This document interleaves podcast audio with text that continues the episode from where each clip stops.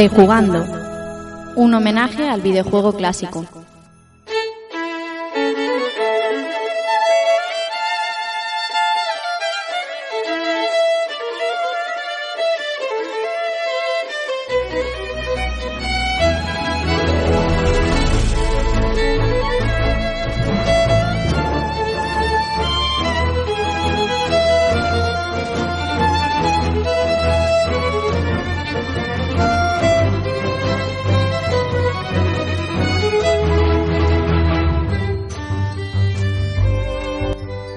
Tal amigos y amigas? Sed bienvenidos a un nuevo episodio de Rejugando y recibido un saludo de quien os habla, Rafa Valencia.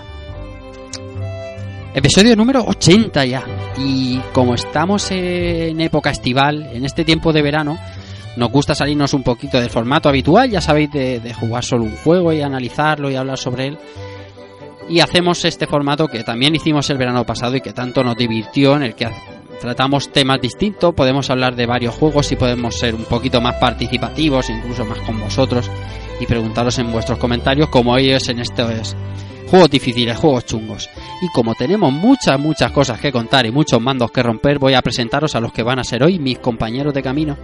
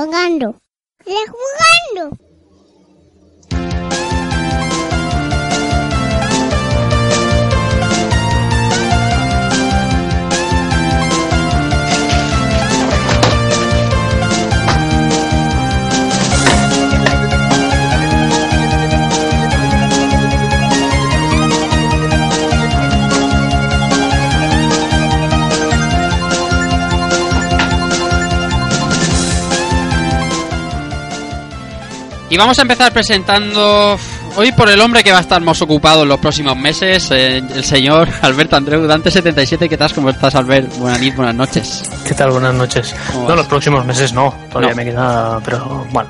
Bueno, Sí, sí, sí. pongamos vas, a estar, meses, sí. vas a estar ocupado, vas a estar ocupado. Disfrutaremos del verano, Sí. que toca. Disfrutaremos del otoño.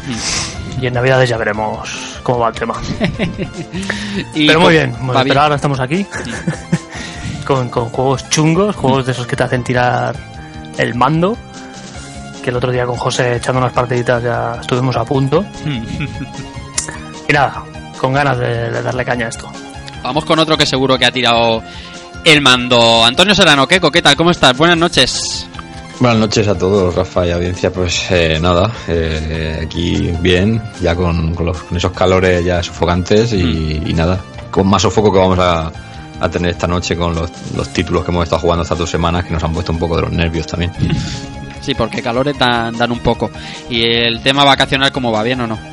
Pues por ahora, por ahora terminando eh, los trabajos que hay pendientes y ya hablaremos de vacaciones en, en agosto. Ahí está. O sea que hay, hay que apurar lo poco que se pueda trabajar. Sí, señor. Gente trabajadora. Bueno, vamos con dos que no, no, lo de trabajar ya no, por ahora no va con ellos. Israel Salinas, dice, ¿qué tal? ¿Cómo va esas vacaciones? Buenas noches. Buenas noches, Rafa. Buenas noches, compañeros jugando. Oyentes, pues nada, tío, va genial. Eh, disfrutando del enano, disfrutando de la mujer, vacaciones a tope, calor, ya sabes.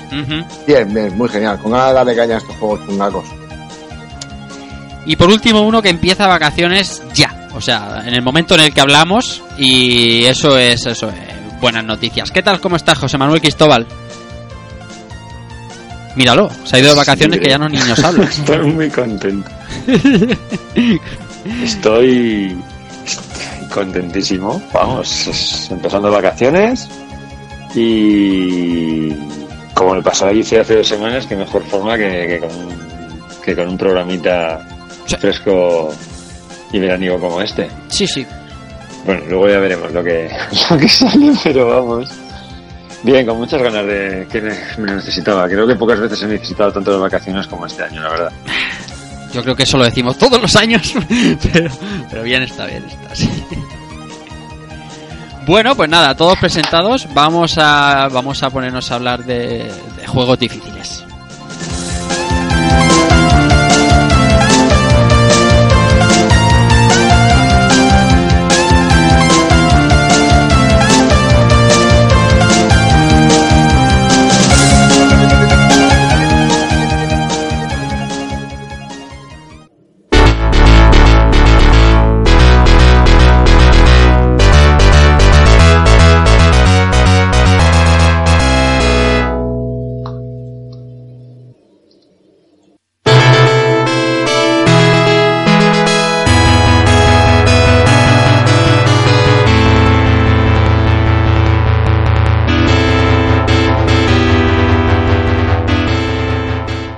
Pues eso, que vamos a hablar de juegos difíciles. Como ya propuso José Manuel, la historia se trataba un poco de no solo de hablar los juegos difíciles por antonomasia, los juegos más difíciles de los que normalmente todo el mundo habla, sino más, más bien lo que estuviéramos pues o en nuestro catálogo o formaban parte de nuestra infancia porque lo tenías cerca en alguna arcade o algo.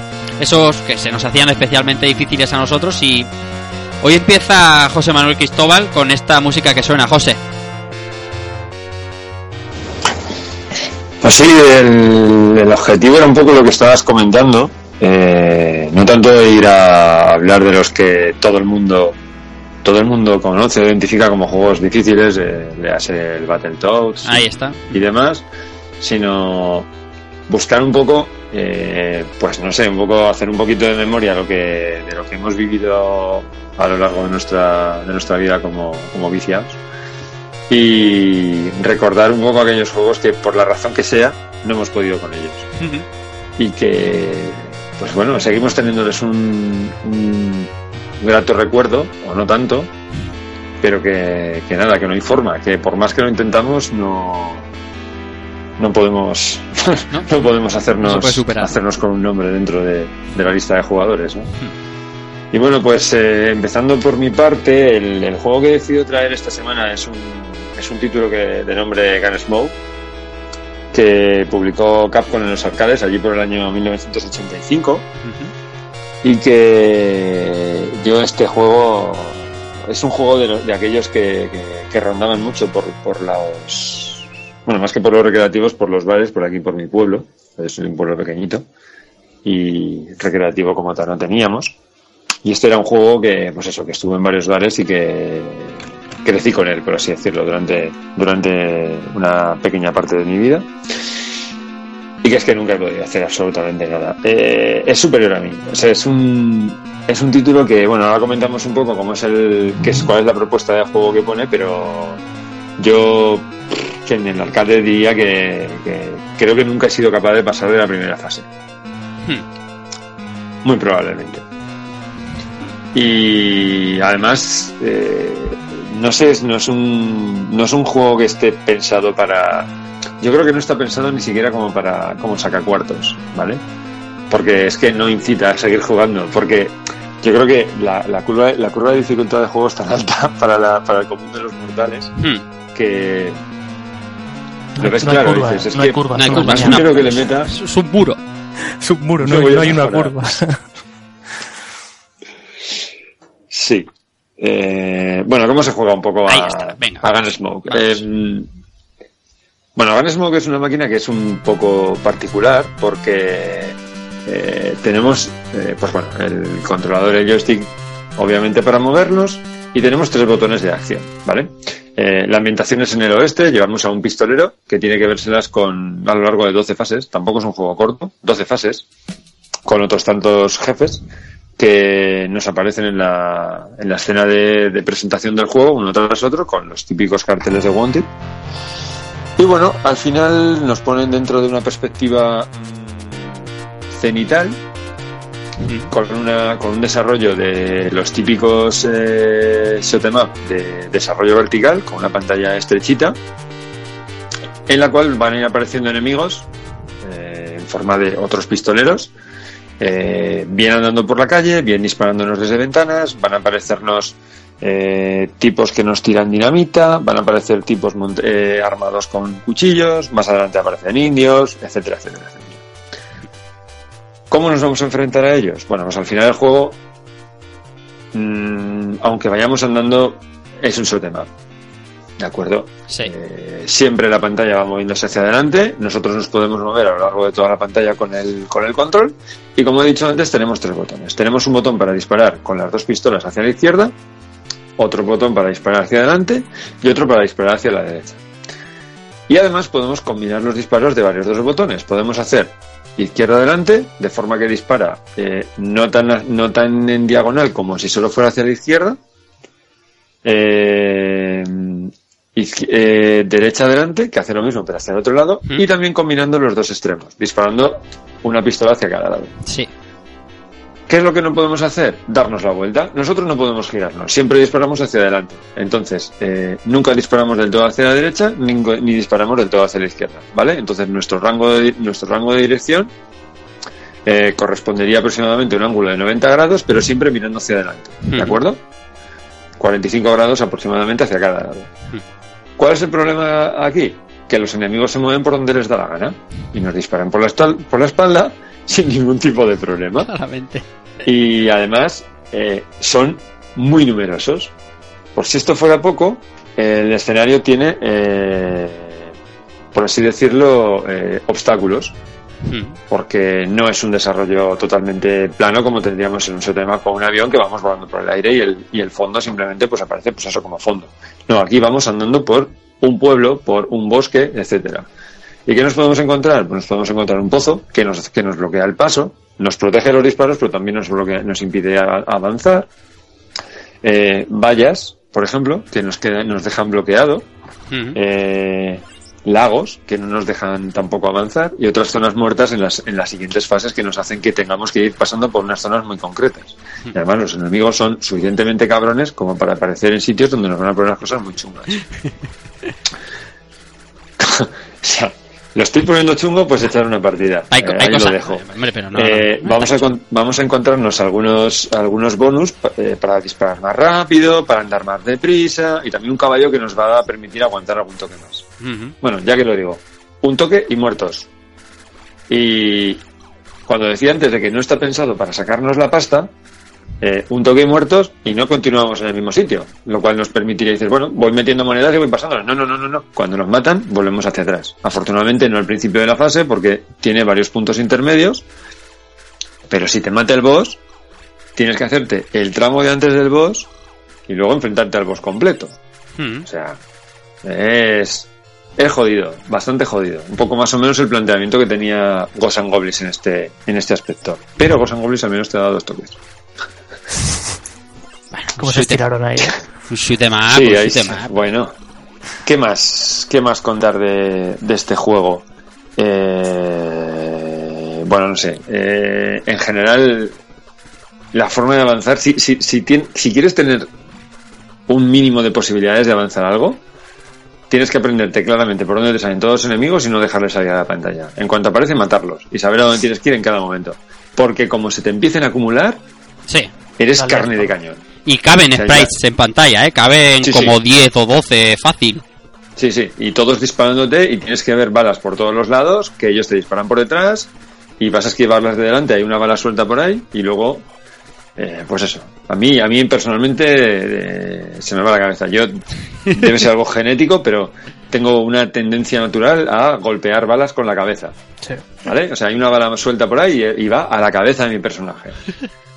O sea, es, es, es, es superior a mí. Y bueno, llega un punto sí, que, la- sí. que las balas no las ves. O sea, estás más pendiente de, lo- de dónde están los enemigos, ¿vale? Y no sé, yo llego a un punto que no veo las balas. Y como dices tú, le metes un cabezazo a la bala, a la primera que pasa Sí, por ahí. Es que además, o sea, en un shoot 'em up, típicamente las balas que nos disparan en otros aviones suelen estar muy bien identificadas, suelen ser brillantes, Mm. Incluso parpadeando. Aquí Son no, marrones. son No, aquí marrones como las, encima se- como las se- piedras se- del suelo. Se, emergen con, o sea, es esto, se emergean con el con Sí. el propio escenario, Sí, que sí. lo hace todavía más chungo si cabe. Es más fácil distinguirlas por la sombra que hacen en el suelo que por la, la, la bala en sí. Sí, sí, sí.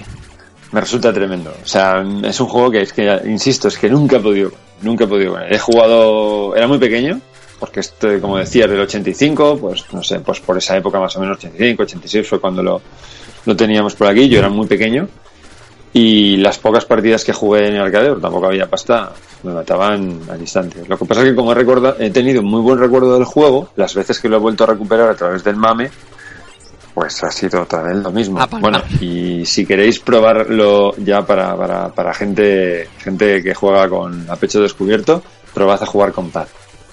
Y no juguéis con, con un stick y ya veréis lo que es. Directamente ser incapaces de pasarse a tres. Yo juego, juego con Pat. Es la muerte. Sí, sí, yo juego con pad, con el pad de PS4 he jugado, ¿sabes? O Sí, sea, sí, yo también, con el de PS4. Y... Pero bueno, lo que te decía ayer, José, el mapeo de los botones, yo no sé cómo lo habías hecho tú, Rafa, Sí, pero yo me mapeé la X al, al central. Sí, y yo al revés, el a triángulo. los- A los laterales. Pero tu cerebro no está acostumbrado a no, jugar así. no, no, o sea, no. explota. Llega, O sea- un llega un punto que no, no sabes qué botón estás apretando y mueres. No, y, y claro, José lo ha explicado súper guay, súper molón, súper un botón para cada lado. Y no, luego te pones a jugar y tu, tu, tu cerebro instintivamente echa una diagonal. Rotar. Echa una diagonal, exactamente. Echa una diagonal y tú dices, ¿por qué no sale la bala para allá? Y cuando ya le has dado al de al lado, están muertos. O sea, que están muertos seguro, que él está muerto. Y yo decía, justo antes de grabar, ¿qué, ¿qué coño se le ocurre este sistema? Claro, te dice José Manuel. Yoshiki Okamoto te suena y dices, hombre, algo, algo ha hecho este hombre, ¿sabes? Pero lo que es este control no lo hizo bien. Sí, pero, pero voy a decir una cosa, parece que parece que a alguien le moló porque em, cuando probé de nuevo el, el Gunsmoke, porque yo lo tenía, había jugado hace tiempo en el recopilatorio este que salió para Play 2 de Capcom, Sí. y, y- pero claro, ya no me acordaba del, del- del detalle este, y, cuando lo, lo empecé a jugar y vi lo de los botones, dije, esto a mí me suena de algo, y he, y he puesto el, el, no sé si os acordáis, el Smash TV, Sí. Sí. y ese es del rollo, o sea, si no vamos a ponernos que estamos jugando con un mando de PlayStation, por ejemplo, si queremos disparar hacia abajo, tendríamos que utilizar la X. Para disparar a la izquierda cuadrado, derecha círculo y arriba triángulo. Ahí está. Y sin diagonales. Y sin diagonales. Y teniendo en cuenta, teniendo en cuenta que ese juego es un espacio cerrado, son habitaciones y no paran de salir eh, malos por todas partes, ¿sabes? salen como moscas. Y se trata precisamente de reventarlo, que es una especie de concurso rollo perseguido de Schwarzenegger.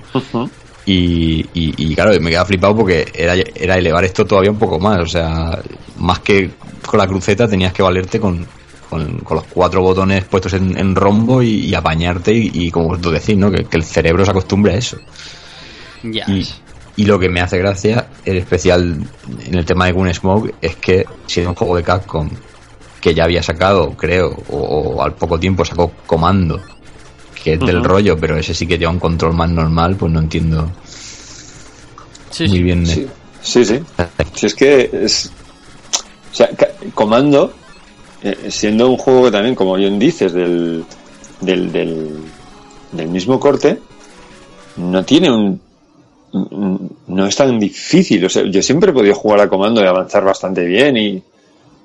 Parece como que esté un poco mejor, para mí, ¿eh? mejor planteado. O sea, No sé, más o per- un- un poquito más permisivo. o- O, o un, o un este el, el Guerrilla War o el Ikari, no sé, creo que O Ikari Warriors también, por ejemplo, Claro. es un poco del mismo palo. Del mismo palo. Pero y el Smash TV, yo no recuerdo ahora si, te- si tenías la posibilidad, pero creo que sí que podías mover y dispararte en, en 360 grados, hasta donde yo. tú te puedes mover, Creo, pero juego muy poquito, ¿eh? pero los disparos iban con el por lo menos hoy que tocaba la versión de, de Super Nintendo tenías que disparar con cada botón hacia la dirección que, que pretendías o sea el- con el muñeco solamente lo mueves pero el- tenías que aclararte que si querías arriba tiene que ser el botón que creo que cae es la Y o algo así pues de ese rollo y también me queda un poco flipado porque es un juego que cuanto más sencillo lo hicieras jugablemente más adictivo puede ser que Bueno, el- estoy, el- estoy viendo aquí, perdona que te interrumpa, Sí, sí. eh, Keiko, Mm. que es que eh, Comando también es del 85. Sí, es del mismo año. También. Y el director es Tokuro Fujiwara. Mm. Va pareja. Hombre, yo te digo que después de haber jugado a estos dos juegos y comprobarlo, el rollo que llevaban, creo que, que el más sublime así de este aspecto, no sé si os acordáis vosotros en, en Play 1, el, este que se llamaba Loaded, Sí. Pues yo creo que ese fue el que dio con la, con la tecla, porque se viciaba un montón y, y- y no, no te requería, o sea, era tu habilidad a la hora de esquivar y cargarte malos, pero no, no te pedía estas movidas tan, tan extrañas. Este pa- para mí es muy complicado. Yo antes, antes fuera de fuera de micro y ayer jugando ahí con Albert un rato le comentaba que yo sí que he visto gente, visto yo, o sea, directamente, ¿eh? no a base de gameplays, eh, gente llegarse hasta la décima fase con, con una sola partida. Y insisto, es que no es corto el juego, el juego es bastante largo, las fases, o sea, las fases aún tienen un ratito, o sea, no es tan no es tan corto, eh, porque al final la, la parte del boss se te puede hacer muy larga si no le si no le disparas bien, o sea, que que eso sí que tiene para, para mí eso tiene, vamos, toda la todo todo mi reconocimiento a esa gente. Es maestría. Mm. El Loaded, macho, estoy viéndolo ahora, no me acordaba de él. Madre mía. Guau. Qué tía, tío, qué mind blow. Ese juego, ese Seguro segunda me- parte, ¿no? Que se llamaba Reloaded o así. Creo que sí. Qué bien Eso traído. que el 1 fue, fue bastante enfermedad en su, en su época para mí. Bueno, y las impresiones eh, hice, jugarlo, rejugarlo ahora así bien, ¿no? Ah, Te da una, una noche plácida. Sí, acordándome mucho de José y bien, lanzándole piropos al aire y todo el rollo. Eh, una locura, una locura. Antes también estábamos comentando fuera de micro. Un juego súper, súper jodido de, de, de- de cagarse el que lo trae. Y, y bien, la verdad es que no he llegado muy lejos, porque para más vidas como si no Yo costase tampoco, dinero. tío. Yo tampoco. Yo tampoco, pero ¿sabes? O sea, pero porque... Por, Pues se no so- no- ganas. No, pero es que no solo por, por, por el- la nube de, de- de balas y tal, que tampoco me parece tanto, sobre todo donde me han matado, porque luego he seguido viendo más adelante y es infernalmente peor. Lo que pasa es que mi cerebro se ve que llegaba hasta ahí y a partir de ahí eh, el control, o sea, que era imposible. Como te he dicho, Albert, me lo configuré triángulo, eh, círculo de derecha y cuadrado izquierda y que va, que yo parecía estaba haciendo mecanografía, ¿sabes? Es que cuesta mucho avanzar, o sea, yo también estuve, a lo mejor estuve, yo cuarto de hora, 20 minutos, y siempre llegabas al mismo punto, pum, pum, pum. Y llega un punto que dices, ay, consigues pasarlo, pero no duras ni una mierda. Entonces, llegar otra vez ahí es, venga, otra vez, y pum, pum, o sea, cuesta mucho avanzar. Y, y el, Y ganarle el volverte- terreno, tío. como te vuelve al checkpoint, te desmoraliza porque. Sí, sí, tío, se te cae todo al suelo. Y he de decir que yo en, en recreativo, yo no he visto Gunsmoke. Yo lo he visto solo en mame, o sea, siempre lo he jugado en mame, nunca lo he visto yo en una máquina. No, si alguien lo quiere jugar, está en uno de los, bueno, como ha dicho Keiko, en el recopilatorio que salió de Capcom Arcade Classics. Sí. Y también está en los de PSP. No recuerdo ahora si en el remix o en el, o en el Reloaded, uno de los dos Creo también que, lo es, lleva. creo que es el primero. Y yo le comentaba, le comentaba esta semana a- aquí a los compañeros que tiene más botones que a la máquina que jugaba yo al Street Fighter, que tenía un puño y una patada. Porque la máquina, José, tiene el joystick en medio, el stick en medio, y tres botones a cada lado porque es para ambidiestros. Eso es. Ahí está. Esas cositas, esas cosas que se hacían antes en los arcades, que, Cuando se que trataba hacían- por igual a los zurdos. para, para diestros y para zurdos. Ahí está. Entonces la máquina, la máquina te la puedes encontrar en el, en el cabinet original, tiene en el centro de la pantalla exacto el, el mando de control y luego tienes el mismo set de botones a derecha y a izquierda. Para poder jugar, pues eso, para diestros con los botones a la derecha y para zurdos con los botones a la izquierda. Y yo les comen- comentaba también que era bastante típico antes la gente de los zurdos que jugaban cruzando las manos. Normalmente se ponían la mano derecha cogiendo el stick y con los botones, con la mano izquierda pulsando los botones. Entonces, pues eso. Esto estaba pensado para que, eh, si eras, independientemente de, de la mano con la que quisieras controlar, pudieras hacerlo perfectamente. Luego permite juego a dobles, pero es, es intercalado. O sea, juega primero uno o juega al otro, entonces. Ned Flanders approve this shit. También, también puede jugar uno a disparar y el otro a moverse. Es una- un poco chorral, pero no sé. Sí, sí. Pues ahí estaba, máquina para, para gente zurda también, cuando los respetábamos a los zurdos, ¿sabes? Y no los mandábamos a las hogueras. ¿Qué más, José? Pues nada, de, de Guns un poco más, que lo dicho, que a recomendar a la gente que lo recupere. Eh, si sois muy, muy, muy buenos, seguramente lo disfrutaréis bastante más de lo que disfrutamos los demás. Y si no, pues bueno, de todo hay que probar, ¿no? Ahora el mame poco cuesta y una, una partida de esta que os peguéis por ahí y estéis ahí buceando en el ROM set, pues oye, acordaos de este Gunsmoke y morid unas cuantas veces a nuestra salud. Está bien, ha estado muy bien recordarlo, hombre. Y sufrir, sufrir eh, en nuestras carnes. Lo que traía en el 85 Capcom. Pues vamos a pasar a otro juego, vamos, y antes vamos a poner, vamos a poner un, un poco de música. Y pues cada uno hemos cogido un tema, un tema que nos ha parecido y eh, vamos a hacer esos pequeños interludios. José Manuel, el primer tema, el tuyo, ¿vale? Y, luego pasamos con el juego de Albert. ¿Qué nos traes esta noche? Bueno, pues eh, tenía dudas en un par de en un par de temas y al final me he decidido por por una versión de de, de Remix que hemos sacado del álbum eh, Heroes vs Villains de, de Monkey Island que se llama Pirate Shout y que espero que la, disfrutéis porque tiene bastante caña. Pues venga, vamos a escucharla y ahora volvemos.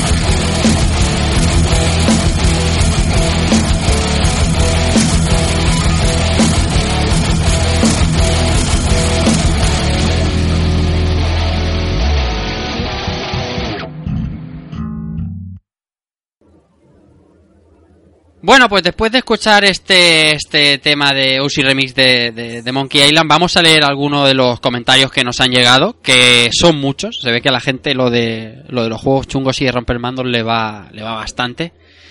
Así que, no sé, eh, Albert, mm, ¿nos lees eh, uno de Sí, ellos? sí. Pues empezamos con Tito Adel, con Rubén ba Baker, ba Baker, Baker Montes. Dice, ¿cómo olvidar ese Shadow of the Beast de Mega Drive? Oh, Creo que a día de hoy, bueno, el de Amiga también tenía su tela, ¿eh? Creo que a día de hoy todavía no- no he podido terminarlo. Y si de juegos difíciles hablamos, Toaplan es vuestra compañía. Y sus ports no es que sean más asequibles. ¿Quién se echa unas partidas a Flying Shark o a Tatsujin o en FM Towns? Alabado sea FM Towns y sus camisetas. o Flying Shark sí lo tengo en la mente. Tatsujin O en FM Towns. no. Es que FM Towns para mí es como ese mundo desconocido, ¿sabes? Sí, sí, para mí también. Como el X68000. Pero sí que Toaplan tiene algunos, algunos. Y, y Shadow of the Beast, lo- ¿vosotros lo llegasteis a jugar? Keiko seguro que sí. Por, Yo una amiga. Sí, yo sí que lo he tocado un poquito. Tú en Amiga. ¿Y, ¿Y alguno lo habéis pasado? Yo no, no, no. Y además recuerdo que era, era, no sé si era difícil, si es que no acababa de, o yo era un manco o el qué, pero yo no pasaba de- desde el principio. Es que para mí era como. No era, no era un juego, tío, era otra cosa, no sé. Era una cosa rara. Nunca me ha llegado a atraer el Shadow of the Beast. Hombre, visualmente y sonoramente está muy bien. Jugablemente Sí, sí, sí, ya era otro cantar. Ice, ¿nos lees el siguiente? Nuestro amigo Ginés Muñoz Sánchez Freeman nos cuenta el juego del Rey León de Mega Drive y la puñetera fase de las jirafas y los monos. Y para colmo, de fondo la cancioncica de Yo voy a ser el Rey León una y otra vez y otra vez. Acabé desquiciado. XD. La fase, la fase de las jirafas es que. eh, eh, es que era. Un poco psicodélica. Es un puzzle, es un puzzle y en el momento que aciertas le ladras a los dos monos que tienes que ladrarle. Yo creo que la haría con los, o sea, que la haría sin fallar hoy en día y hace como, yo qué sé, 10, 12 años que no juego a ese juego, pero Yo- claro, Yo, yo- yo soy incapaz. No sé, no sé cómo se pasa esa pantalla. pues era fácil, al principio su- subías en una plataforma, le ladrabas a un mono para que se diera la vuelta, subías a la segunda jirafa y en la segunda ra- en el segundo round de esa pantalla había que ladrarle a dos monos y ya está. Era, era facilísima. Y después venía la estampida, que era ahí como, uh, la fase de la... Pero sí que, sí que podía ser, podía ser tediosa. Es que la cabrona, si no le ladrabas al mono, te volvía al principio de la pantalla. Bueno, Keiko, léenos uno más. Sí, este me toca a mí casi por alusiones, así que... Sí, venga, va. Álvaro Campos Freisa nos dice, para mí uno de los juegos con más mala baba de la historia es sin duda alguna Ninja Gaiden de NES. Oh. Enemigos que aparecen justo cuando saltas, respawneos en los peores momentos, palomas asesinas y lo mejor de todo, quedarte enganchado a una pared. Hacia el final del juego, si te quedabas sin vida, retrocedías dos pantallas. Solía tirar los mandos al suelo hasta que una vez me rebotó uno a la cara, entonces me conformé con morderlos. Yo aquí sí que tengo que decir que este, este creo que fue el segundo o tercer juego que yo tuve en la vida y, y lo mantengo todavía de hoy. Y este juego, algún día pasará por el programa para joderos bien, pero Bueno. es una brutalidad, sobre todo la fase, la, la fase final, que a lo mejor son tres, cuatro pantallas del tirón, Mm. que como dice aquí el, el, el amigo que nos ha comentado, eh, tienes que saberte todo el recorrido, de dónde iban a salir los malos, eh, por, por dónde si saltas te aparece un respawneo de enemigos, eh, todo porque es que como te mataron una sola vez, llegabas, te enviaban a, a dos niveles más atrás que donde te enfrentas al supuestamente último jefe del juego según las instrucciones y volver a hacer todo eso de verdad que es un, es un calvario, Es un, calvario brutal. sí. Ay, bueno, ya trajimos el de Master, el de Master System. Si hay que volver a sufrir, se sufre, ¿sabes? Yo este lo traeré en un tiempo cuando yo esté preparado también para volver a jugarlo, pero ah, eso sí, es juegazo. Cuando traigas, tráete, tráetelos todos, tío. Tráetelos todos del tirón y ya morimos. Sí, sí, pues, pues claro que morís, pero no hay huevos a jugar ni... Vamos, el segundo y el tercero es, como diría José, dificultad absurda totalmente. Estaba claro que, que Ninja Gaiden tenía que aparecer de una u otra manera en el programa de hoy. Bueno, vamos a poner música. Vamos a poner música el juego que hoy nos trae Albert Andreu.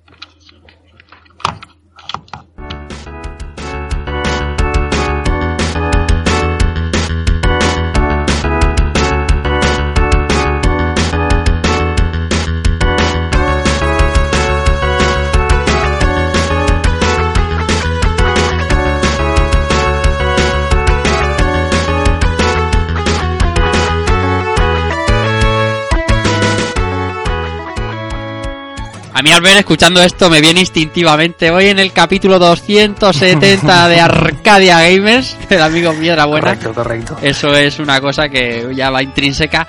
Eh, la, la música, la primera fase de y un, escuadrón. Cuéntanos cosas. Temazo, temazo de un Squadron y el que más hemos oído, al menos en, en mi caso, porque de la primera, bueno, de la primera sí que pasaba, pero, pero es la, la, la fase que más Pues veces has visto y has jugado porque, porque es un juego para mí bastante, bastante complicado. Pusieron la buena en la primera por eso.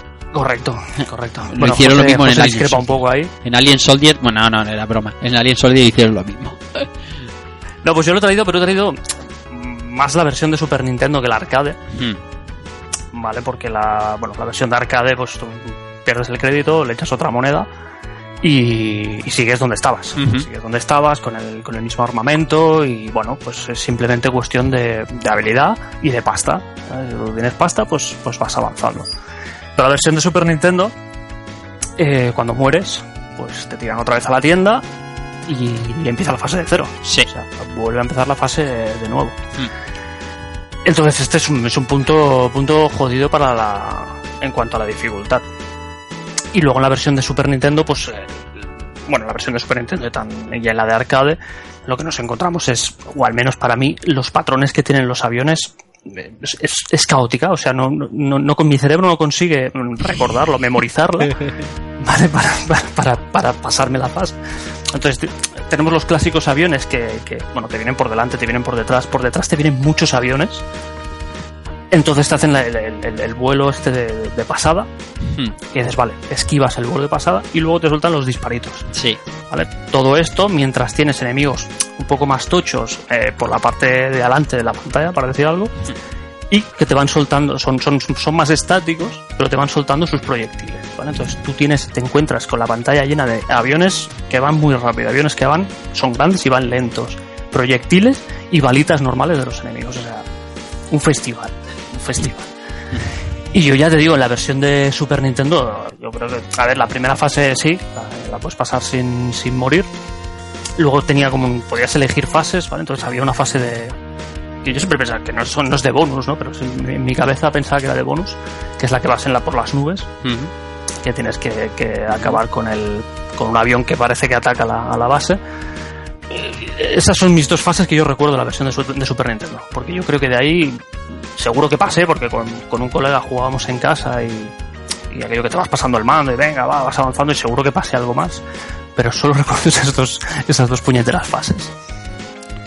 Yo creo que es más por el handicap de lo que has dicho, de que cada vez que te matan tienes que volver a empezar la fase completa. Que... también es eso, ¿no? Que, te- que te- y llega un punto que pierdes la paciencia y dices, mira tú, por culo. juega otra cosa, ¿sabes? Hmm. Pero además es un juego que, no sé, o en masoquismo, o porque, porque el juego es, bueno y la versión de Super Nintendo es muy buena. ¿vale? Pero es un juego que me encantaba y siempre que podía lo alquilaba, pero es que no. Supongo que sería para escuchar la música y para y para, para disfrutar de, la, de las primeras fases, porque Joder, es que la música, no, no- tío. no consigue- no conseguía avanzar de ahí. Lo de la música de este juego es una cosa gloriosa, macho. Es que es muy alucinante, buena, tío. muy buena. Increíble. La verdad es que el primer corte, si tuviéramos que hacer un disco de 10 o 15 canciones de Super Nintendo, la, primera- la música de primera pantalla Sí, sí, sí, es sí, obligada. Sí, sí. Sí. ¿Y José, José discrepaba en la música por cuál?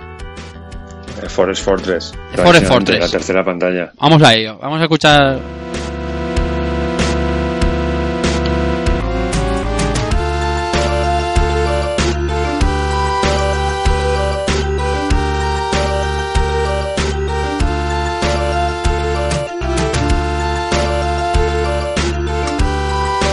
No es. Pues aquí. Forest Fortress. Sí, Tercera pantalla. Para dar arcade, arcade. Ah, vale. Es que hay Forest Fortress 1 y 2.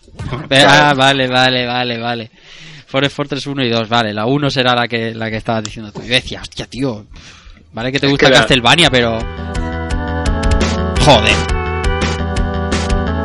Esto en el arcade suena. mm, brutal. Ah, pero la Super no se portaba mal, ¿eh? Con, con los juegos de No, Capcom. no, no. No, no, la Super sonaba muy bien este O juego. sea, yo sí que es cierto que la música de. La música que todo el mundo tenemos interiorizada es la versión de la de Super Nintendo de Frontline Base, Sí, de la primera pantalla, Sí. que suena un tanto diferente a la del arcade. y por la razón que sea nos esa ha quedado como es probablemente que esa versión sí que suene mejor en Super Nintendo. Yo es que el el- resto es que el arcade yo quizás lo vi, pero yo no recuerdo jugar al arcade. O sea, yo la versión de UN Squadron que he jugado siempre ha sido la de, la de Super Nintendo. Yo también, yo también. Yo el arcade no lo he visto. Yo igual. Pero que además es muy distinto. El arcade eh, al, al- al juego de Super Nintendo es muy diferente. Mm. Que yo creo que ahí sí que se hizo una muy buena conversión buscando algo más para más doméstico. Porque el arcade al final eh, una barra de energía, tú vas, fases, fases son muy cortas y lo he dicho aquí, continúas, sigues donde estás, casi que te dan, creo que te dan hasta los mismos power-ups que lleves puestos en el disparo. Sí, sí, no, no, no tires, Este no sí lo- para atrás en cuanto a power-ups. Este sí que te lo puedes zumbar con unos cuantos créditos en el MAME fácilmente. Mm. Pero la versión de Super Nintendo, como, como hemos comentado, pues muy distinta. Al final tienes un mapeado, ahí puedes elegir algunas veces las fases y Sí. como que te va contando una historia un poco más elaborada, más tranquila. A mí lo que me mosquea más mucho, a mí se me hace, como, como comentaba el otro, como le comenté el otro día al ver, lo que más difícil se me hace en la versión de Super Nintendo es cuando el avión se calienta o se pone a quemarse, que ahí te deja muy vendido, porque joder, en el arcade pues te van disparando, tienes tu barra de energía, pero es que aquí te pegan un golpe gordo, se te pone el avión como para... Danger. como con fuego, En danger y, y es toque, otro toque y muerto. Sí. Y a empezar. Sí, sí. Cambia mucho, ¿eh? Cambia bastante. No, no, que no lo pusieron fácil. Que no lo pusieron fácil No, no, de Super Nintendo. Para nada. ¿Algún mando nada. has tirado Keiko tú con este? No. Dime, dime. ¿Algún mando has, has tirado con este? No. Pues, a ver, te voy a ser, te voy a ser sincero. eh, teniendo en cuenta que el juego este lo traía al ver, yo estaba un poco temblando. Sí. Porque digo, me va a cascar aquí un salamander, pero de militares. Pero bueno, sí, sí que es verdad que el juego yo lo conocía por el anime en que está inspirado. Y, y digo, bueno, vamos a probar. Y la verdad es que, pese a que es chunguísimo, eh, a mí yo tengo que decir que me ha molado bastante. No sé si es por el tema de los aviones militares y demás, a mí, a mí me ha molado. Y tiene una cosa que, oye, eh, está bastante bien, que las- te lo puedes tomar por, por otra vía. Las ralentizaciones que tiene el juego, Uh. te, la- te las puedes tomar como tiempo bala Uh. y, y- y te pueden ayudar, porque yo vi momentos que jugando me estaba sintiendo como haciendo la prueba del psicotécnico del coche otra vez, porque se me iba cada ojo, como le dice Sabater, uno para cada lado. de- Ojo, ojo con los emuladores, ¿eh? Ahí, ahí voy, ahí voy yo. que este, que este juego, los emuladores, no sé qué tiene, ¿vale? Pero los emuladores lo, lo mueven fatal. tiene, fatal, fatal, ¿eh? tiene mucho, mucho disparo, muchos aviones y helicópteros en miniatura, que me, me han hecho gracia también, como Mm. así de enemigos normales. Pero no sé, me ha molado el rollo que lleva el juego, también lo de la, la tiendecita esta al principio de comprarte el avión o los artefactos que tiene. Está- eso me, ha- me ha, me ha molado, me ha molado mucho, la verdad que me ha hecho gracia el juego y he sido capaz de pasarme la primera pantalla y que no me diera un ataque de epilepsia en esta de la tormenta ahí con tanta cosa por ahí en medio, o sea que guay, a mí me ha gustado bastante. Yo diré un par de cosas. No, no quiero tampoco hablar mucho porque sé que al Sí, ver... sí, digo, yo quería puntualizar que, que yo he traído en Squadron porque la versión de Super Nintendo para mí es un infierno, Ujú. ¿Vale? Pero que no descarto que vuelva a, o sea, traerlo como juego de programa. No, sí, además interesa, ¿no? Por el rollo ese que decía Keiko justo que está basado en el Área 88. En el manga de Área 88. Exactamente. Y porque, pues, pues toda la historia de los protagonistas, que tiene una historia guapa eh, el juego, y, y- y molaría traerlo. Y por eso no quería hablar mucho de él, pero lo que sí que quiero hablar es el tema este de la emulación. Yo cuando Albert lo, lo trajo tal, me pongo a probarlo y aquello, la pantalla 2 era injugable, pero del tirón, era y totalmente injugable. Digo, hostia, Albert, algo pasa aquí, esto no va ni para atrás, imposible. Yo mira a ver los emuladores que están, ostras, jolín, te pones a jugarlo eh, en cualquier emulador, en el clásico SNES 9X o el MENES, y, y no va bien, y luego te pones a jugarlo en el SNES 9X de Android con un, con un mando, y va perfecto, va de putísima madre. O sea que sí que hay que llevar cuidado con la emulación de este juego. No sé, ya no sé si en la configuración de mi PC o qué, pero era era realmente unas caídas de frame vastísimas. Y No, en, PSP le pasa igual. ¿eh? Yo, el, el- el emulador que uso de PSP lo tira todo bastante bien. Pero le metes el un Squadron y petardea la música. Bueno, la música en PSP suele petardear bastante. Pero música petardea, frame rate se cae, o sea, Yo no sé qué tiene el juego, pero. Yo no sé qué tiene, porque tampoco. Yo lo he jugado en, en, en Raspberry y, y sí que es verdad que, que la música no he notado muchas cosas, pero las ralentizaciones en ciertos momentos sí, bastante. Y Yo el lo caso juego es que. en, en el, en el Everdrive de la Super Nintendo, o sea, sobre la Super Nintendo, y la verdad es que sí que tiene ralentizaciones en ciertos momentos, cuando hay un montón de, de balas y, y tu avión está en danger y todo el rollo, que, que cae el frame rate. Pero no es tan bestia como, como cuando lo juegas en emulador. Era caída de, de pararse, de ponerle nombre a cada foto. Y, tampoco era eso un, un bullet hell, un, un Danmaku de, de, de, No, de no, 200.000 balas. No, pero tiene, tiene- la fase esta de las nubes, tiene los scrolls de las nubes, los aviones, los proyectiles, ya te digo, vienen un montón de aviones, o sea, mueve bastante sprite en pantalla también. ¿eh? Yo creo que, no sé, como no sea por eso, no se me ocurre mucho más. Eh, Este juego, tío, tiene algo. Es, es que lo de la música es, es genial como Afterburner, tío. Es que tienes Mm. que jugar y te incita a jugar más, sí o sí, aunque mueras. Es que vas todo motivado. Yo, te- yo tengo que reconocer que con este pecado. Al final Te lo has estuve jugando ¿eh? de Super NES y me enganché al arcade porque es que es impresionante. Es de los pocos juegos de naves que, le- que me gusta jugar. Probablemente por lo que dice Rafa de la música. Mm. Y al final le vi el percal al de, al de Super NES y dije, bueno, vale, sí. eh, vale, ya veo que es chungo. Vamos a jugar el otro. Vamos por culo. Pues es de la. Tiene, tiene, tiene versiones, pues, me he enterado hoy, que tenía versiones para, para microordenadores. O sea, hay versión de CPC, versión de Spectrum, versión de Amiga. O sea, tiene, tiene versión- versiones a tutiplén. Pero la que se lleva el gato al agua. Hazle, que un- hazle programa, tío. Hazle un programa. Spectrum, sí, tío, eh, Spectrum, pero me cago en la leche. ¿Cómo que tío, yo he Spectrum? flipado. Y te, y te pones un vídeo y la nave no la ves. Imagínate las balas. A, mí me ha recordado el rollo este estético y tal de manga, me ha recordado a, a los juegos esto que había en, en Neo Geo, que eran también de mi- militares y tal, que te podías elegir a un Fighter, ninja. Aerofighter. ese, ese. Sí, sí. Del rollo, sí. de- Del palo. Mm. Bueno, vendrá, vendrá. Vendrá el rejugando. No Vamos, sé si Alice dice qué tal. Eso, eso ¿Muerto iba a mucho preguntar. A ver, a ver, este juego me ha molado, tío. Un puñado. O sea, sí que es verdad que cuando salen un capazo enemigos, tío, el... se nota un poco en el sonido. A mí lo y rentaliza un poquito y tal.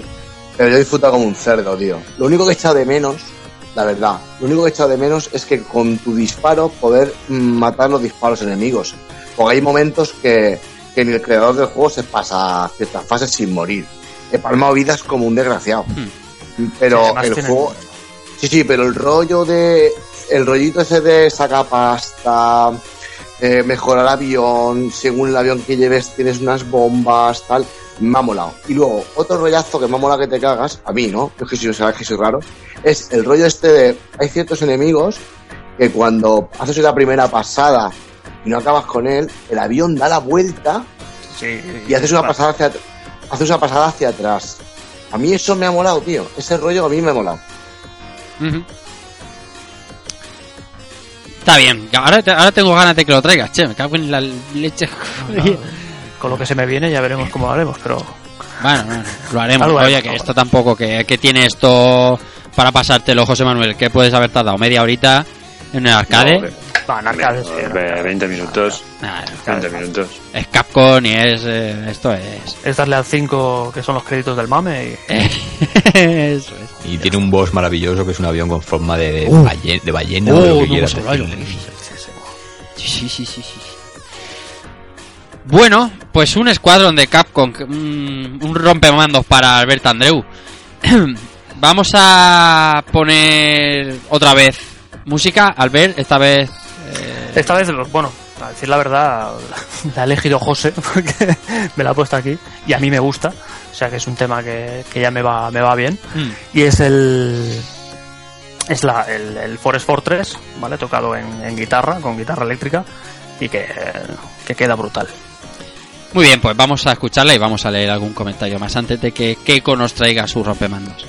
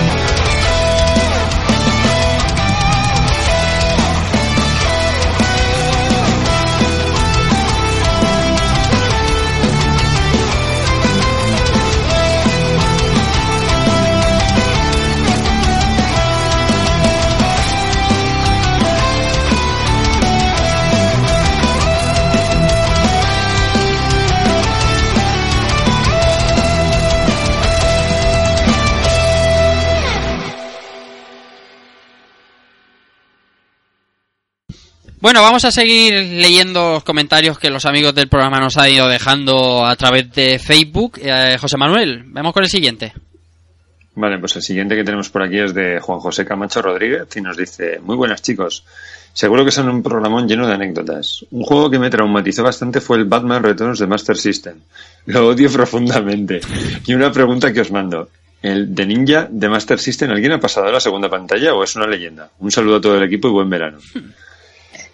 Pues yo creo que no he llegado ni a jugarlo. Así que ni la segunda ni la primera. Es el del super portadón, ¿no? Sí, lo, sí, conozco, claro. lo conozco por la portada, pero por no, ninguna otra cosa, la, La- verdad. por la estrella. ¿Tú, Keiko? ¿Tú qué Master algo le has dado? Eh, yo al Batman Returns sí que le he dado Master System, que muchos se empeñan en decir que es, es, es mejor que el Batman Returns de Mega Drive, que estoy totalmente en contra porque es bastante injugable. Pero sí que tiene un musicón de, de Koshiro por ahí. Y el de Ninja es que, vamos, ni me atrevo. No, Nos dice Santiago R. Uf, el Strider de Mega Drive. Me hacía sentir como si jugara con los pies. Jamás me lo conseguí pasar. Es peculiar Strider. Tiene una jugabilidad un tanto... A mí me pasa con el Hero Strider de arcade. No puedo ser peor. También nos dice José Luis Valera Escobar, dice Ghosts and Goblins, Flying Shark, como decía antes también el amigo Adol. Manuel López Consano dice, yo estuve casi dos años para pasarme el Magician Lord de AES con un crédito. Al final lo conseguí. Magician Lord. Vamos a hablar de Magician Lord. Eso es un reto, ¿eh? Lo que se marcó aquí el amigo Manuel. ¿O lo habéis pasado alguno? No, No. no. Nada. Llega- llegar al primer boss ya darse con un Ya era duro. canto los dientes. ¿Nos lees ahora sí el siguiente, dice Francisco? Sí? Venga. Pillado bebiendo agua, macho. Tranquilo, tranquilo. hombre. Francisco Javier Rodríguez nos cuenta. "El- en- es en los últimos años donde estoy sacando la determinación para enfrentarme a los, reales, a los realmente difíciles, pero retos de la época que dejé por imposibles. Recuerdo especialmente Jet Force Gemini y Mm. GoldenEye, ambos de Nintendo 64. Ese chaval tiene valor, ¿eh? Seguramente que los juegos poligonales estuviesen nacien- naciendo tuviera algo que ver, ya que en algunos casos los controles no ayudaban. Pero es que aún, aún dominándolos eran juegos duros, duros de pelotas. El Gemini, el Gemini directamente es abstracto, sin pistas o guías, sin ayuda. Para un niño de 9 a 10 años aquello era fatal. La prueba definitiva. GoldenEye no era mucho más sencillo, hasta que tuve que poner trucos muy en contra de mis principios. Añado el contra de NES, pero a dobles. Con mi primo aquello no era difícil, era directamente imposible. De sincronización absoluta. Hmm. Habla de juego. GoldenEye, GoldenEye sí que goza de buena fama en, en, en 64. No especialmente por, por, por dificultad. El Jet for Gemini no me viene a mí. No, no sé. Yo no sé si he jugado a ese juego. Yo tampoco. Es que yo la Nintendo 64 ya sabéis que es como. No, o sea. Como que me la salté. Pero el contra de NES, el contra de NES, quien más y quien menos, alguna partidica, partidica se ha, se ha echado y algún golpe al mando le ha dado, porque, joder. El de MSX también tiene su tela, ¿eh? Es que eh, contra es sinónimo de. de- Sí, sí, bueno, contra... Sí, sí. De hecho, el que hubiera traído cualquier contra o hardcore, Protector, como sí, es- sí. eso es. Y el super, iba a traer Super Protector, ¿eh? Pero... es un- eso es un comodín, eso es tirar de. Sí, sí, tirar de... de tirar de seguro. Vale, ya veo el Jet Force Gemini. Hostia, tío, no me viene Yo no lo- nada. yo no lo he este- jugado, no. Nada de No. este juego me viene a mí. No suena de nada, a mí tampoco. Mm. Es que también de Nintendo 64 muy poquito, solamente los más obvios. Eh, y cosas como estas, pues no, es un- no la tuve y tampoco, tampoco yo creo, yo creo ni GoldenEye casi, no he jugado muy poco, muy poco. Y los contras, pff, a mí ese tipo de juegos se me hace demasiado difícil. O sea, Sí, a mí también. toque, toque y muerte es, mm, Sí. Yo he jugado, he sido eh, capaz de avanzar en, pues, por ejemplo, en Sunset Sunset Riders, que es una, es una jugabilidad o una dificultad más contenida, creo yo, más asequible. Mm. Y también es toque y muerte, pero es que a mí un contra, un contra hay demasiada bala y demasiada facilidad para morir, para mí, para mi habilidad. Sí, yo al final ni no me molestaba ni siquiera en alquilarlos, eh, el Hardcops de Mega Drive ni nada, o sea, porque era, es que no, o sea, es que no. Hay juegos que a uno no se les dan bien y hay, que, hay otros que los disfrutan al saco, pero es que para mí no era. O sea, eso para eso de tener que disparar parado en alguno de los juegos, alguna de las modalidades, tener que disparar parado. Y, es que no, o sea, que. No. Bueno, vamos a leer un par más de comentarios. Keiko, por ejemplo. Sí. Bueno, vamos a ver. Eh, José Ángel López Moreno nos dice Battle of Olympus de NES. Jodido de acabar. Turok 2 también se las trae. Turok 2 sí que he jugado. Jugado fuertemente. Sí. Battle of Olympus no. Y no- Y no tengo por la mano su dificultad. Pero Turok no, no lo recuerdo especialmente difícil. Yo sí que he jugado al Battle of Olympus y es para tirar la consola por la ventana. Sí. Sí, además, lo, encima lo jugué en blanco y negro, o sea, te cagas. Y, acabas hasta los cojones. Ponen la excusa de que, bah, si total no se ve en color y te vas a hacer otra cosa. En blanco y negro, ¿por qué? Porque tenías tele en blanco y negro entonces. Pues estaba, estaba hecho una puta mierda la tele y solo sacaba... Ahí está. no, ya ves. Vale, vale, vale. Es más, lo jugué eh, un verano, un verano en el campo, tío. Que nos estuvimos ahí dos semanas metidos y me lo dejaron. Dije, mira, pues estas vacaciones me lo ca- acaba- casi acaba la consola en la piscina. El rollo que es... mm, veo aquí en la jugabilidad tipo con escudo, espada... ¿Han dado como un Wonder Boy o qué? Como un Wonder Boy de la, eh, como un Wonder Boy 3, para ser más exactos. Mm. Eh, pero tienes que hacer movidas y tienes que buscar cosas, objetos, y es una, es, y es, es duro de cojones, tío. Es lo que decía antes Cristóbal. Eh, el, el Wonder Boy tiene una dificultad contenida, ¿no? Como el, ¿sabes? Que dices, sí, es difícil, pero al final le coges el rollo y te lo pasas. Pero es que esto es una, esto es una barbarie, tío. Una barbarie, hombre. Y vamos a leer el último comentario de esta tanda, Albert. Sí, vamos, vamos para allá. Pues nos dice Jordi Dorce, yo el Battle of Olympus me lo termino cada cierto tiempo, es de mis preferidos. Está. un machote, Ahí está. por lo que veo. De Super podría, eh, de Super pondría cosas como el Hagan, los tres Star Wars, ActRaiser 2 y Airborne Gym 2. Y añado uno que es muy típico, que son los Ninja Gaiden de NES, pero, pero muy cabrones también. Ujú. El, el Agane y el Actracer 2, juegazos. Jodidos, pero juegazos. Me sorprende que ponga el Wargame 2 porque me- no me parece nada difícil, no sé. De hecho, Los cuando de, Star, hablamos... los de Star Wars, yo solo recuerdo el primero. Y tenía su, tenía su tela, ¿eh? Tenía su tela la primera, bueno, al menos la primera fase y luego que pi- pillabas el, el, joder, el deslizador ese de la arena que tenía esa fase tipo modo 7. Se, se- se Sí. hacían, se hacían durillos, ¿eh? Sí, yo, yo recuerdo que yo creo que los he jugado los tres. Sí, diría que sí, los tres. Y. A ver, difícil sí, pero tampoco lo, recuerdo como. Es que yo recuerdo que las plataformas, o sea, no tenías mucha visibilidad del plataformeo de los enemigos y te venían láseres que no sabías de dónde venían y era... No Sí. sé, es lo que recuerdo, ¿eh? Tampoco no... Luego sacaron, también, luego sacaron también el juego de la trilogía Indiana Jones, que también era de los mismos, de JVC, de la misma gente. Mm. Y también este también lo recuerdo ahora que ahora que pienso también me resultaba bastante difícil. Muy guapos, porque Mm. pf, gráficamente eran unos juegos que eran súper potentes. Y el, y el Indiana Jones también, pero yo recuerdo la fase de Indiana Jones que había que huir de la de la bueno, de la bola esta De de, la piedra que, que, te sal- que salía en la película de, del arca perdida. Y hostia, lo que costaba aquello. No, no, que juegos difíciles hay en todas plataformas y en, en todas las Mm. épocas. Y el Agane que decía Jordi Keko, eh, gráficamente un- un- guapísimo, ¿eh?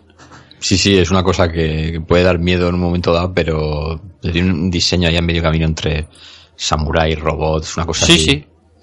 muy bizarra, pero que, que tenía el, el encanto residía en eso y los bosses también hay, hay que verlos, ¿eh? porque son son espectaculares. Algunos de ellos tienen dan entre miedito y, molan, pero es un juego para, tener, tener en cuenta y oye y probarlo, aunque sea jodido, pero merece merece la pena.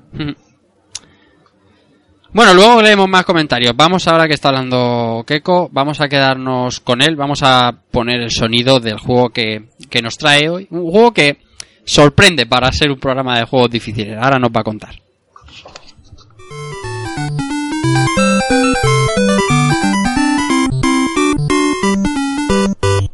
Bueno, Keiko, esta intro que sonaba es de... Cuéntanos. Es tenis, a secas. Y, y, bueno, más de uno dirá, tenis de, de Nintendo Entertainment System, de la NES clásica. Más de uno dirá, se quedará flipado un poco de que entre tanto Miura que hemos, hemos hablado y lo que nos queda, pues de repente llegue yo y te casque este juego, ¿no? A priori sencillote, tanto gráficamente como en todo lo demás.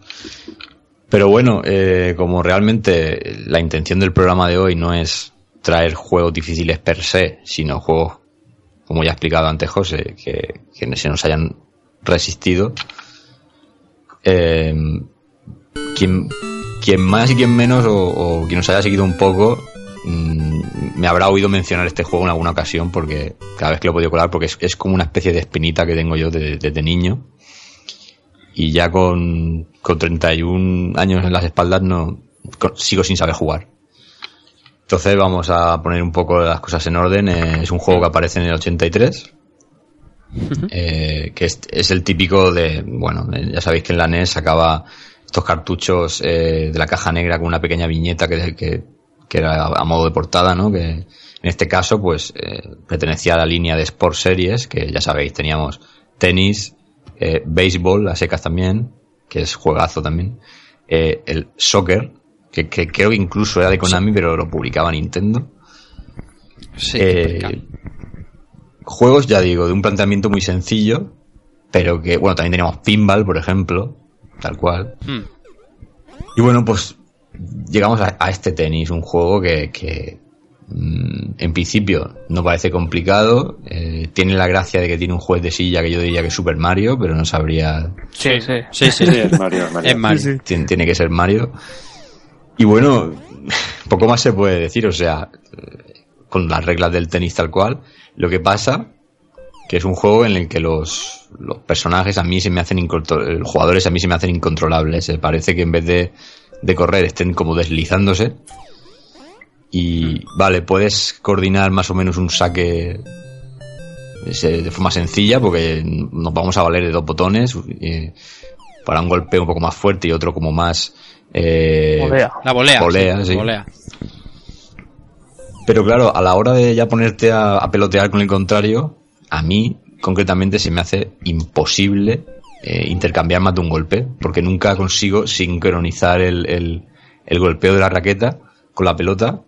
Más aún que hay que tener en cuenta que si estamos al lado derecho o izquierdo de la pantalla, tenemos que girar al, al- al jugador para que golpee, digamos que se cambie de mano la raqueta y golpee hacia donde viene la, la bola, que, que en juegos más modernos pues no estamos acostumbrados a esto. Yo me pongo a jugar un Virtua Tennis y soy un hacha, pero a este juego, ya digo, del 83, no hay manera de, de, de conseguir eh, devolverle la, la bola al rival eh, más de dos o tres veces.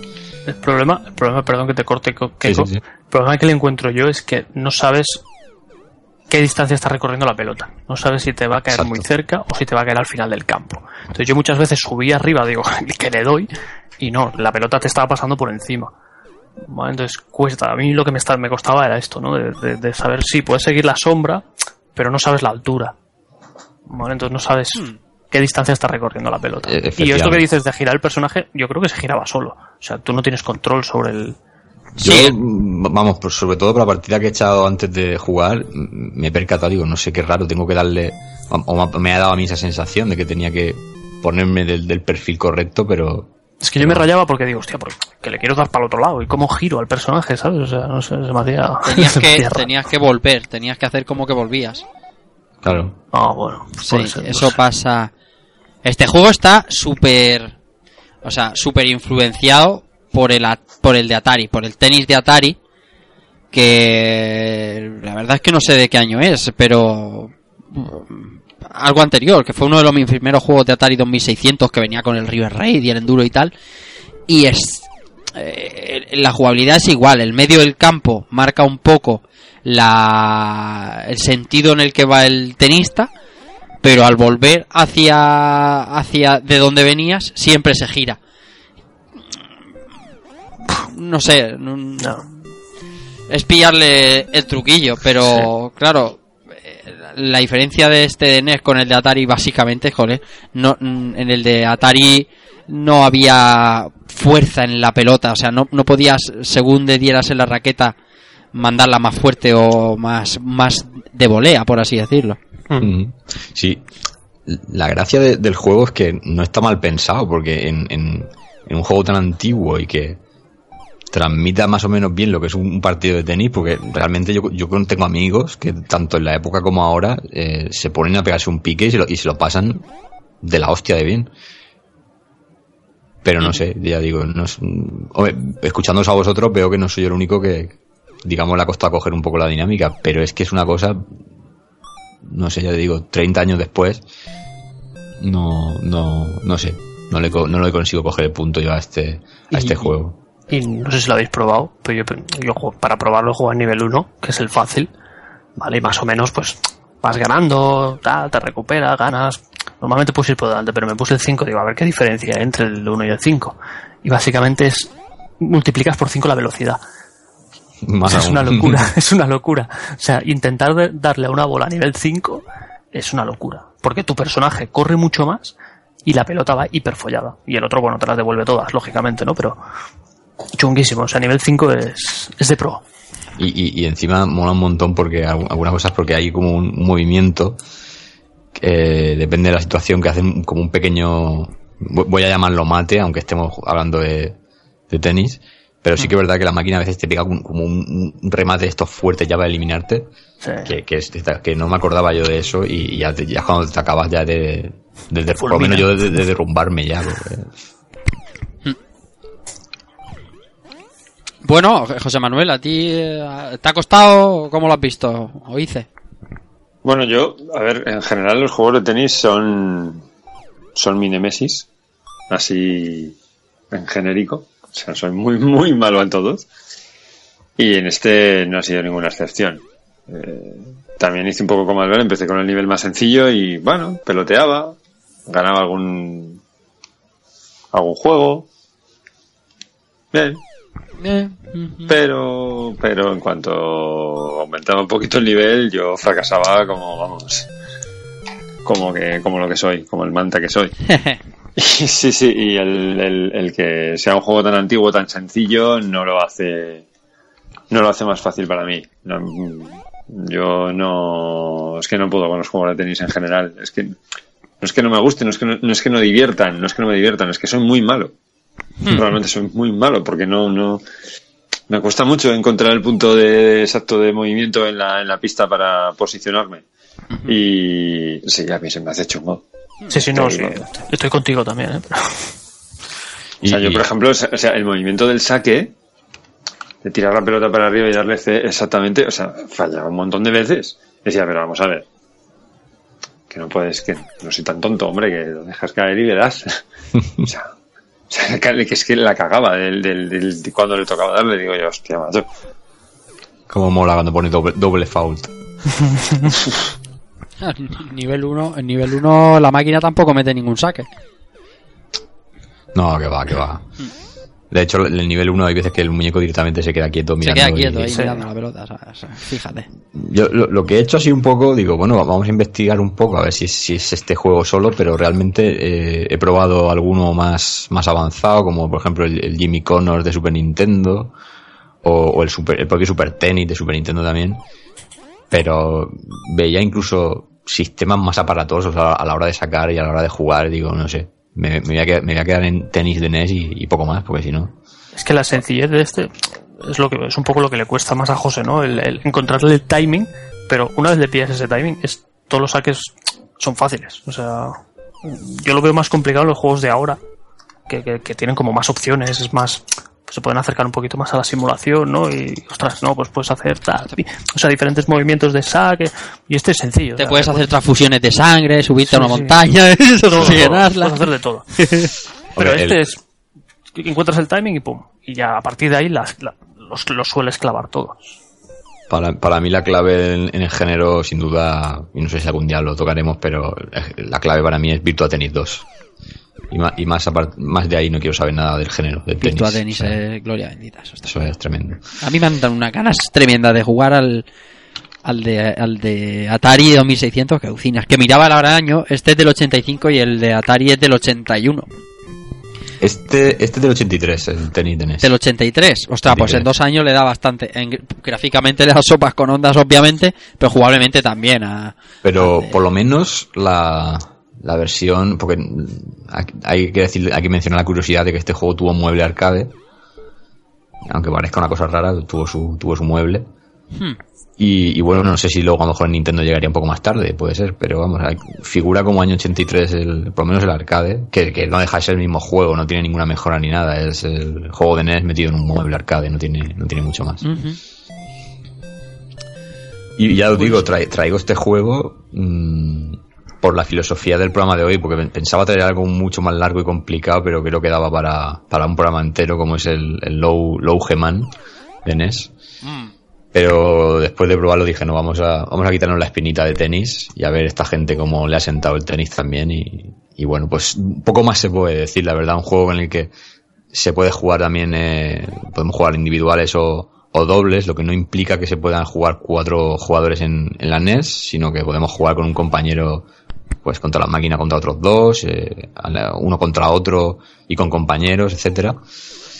Y todo con las opciones típicas de la línea de deportes de, de la NES de la época, ¿no? Y, mm. y, bueno, y por qué no, pues que sirva de homenaje también para todos esos juegos, porque tiene, yo recuerdo también con gran cariño el, el béisbol de NES, o sea que, que nada, pues una, una serie de juegos que muchos le guardarán cariño porque se lo han pasado muy bien y otros como, por lo que veo como nosotros, pues que no han dado no han dado raqueta con bola, nunca mejor dicho.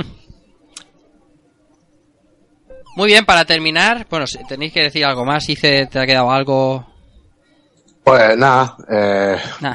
pongo coincido con los compañeros, ¿no? Eh, el juego en sí, pues quitando que hasta que le pilles el truquillo, el tranquillo, por los controles y demás y tal, te hace un poco, a veces un poco asquerosillo.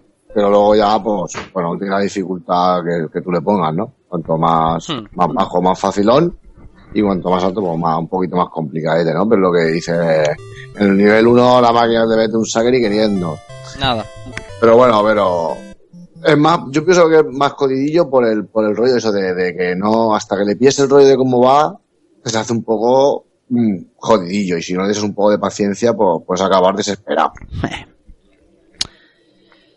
Pues nada, vamos a escuchar música. Ahora le toca le toca a Keiko. Nos cuentas qué has traído y leemos más comentarios y pasamos con el juego de Irra.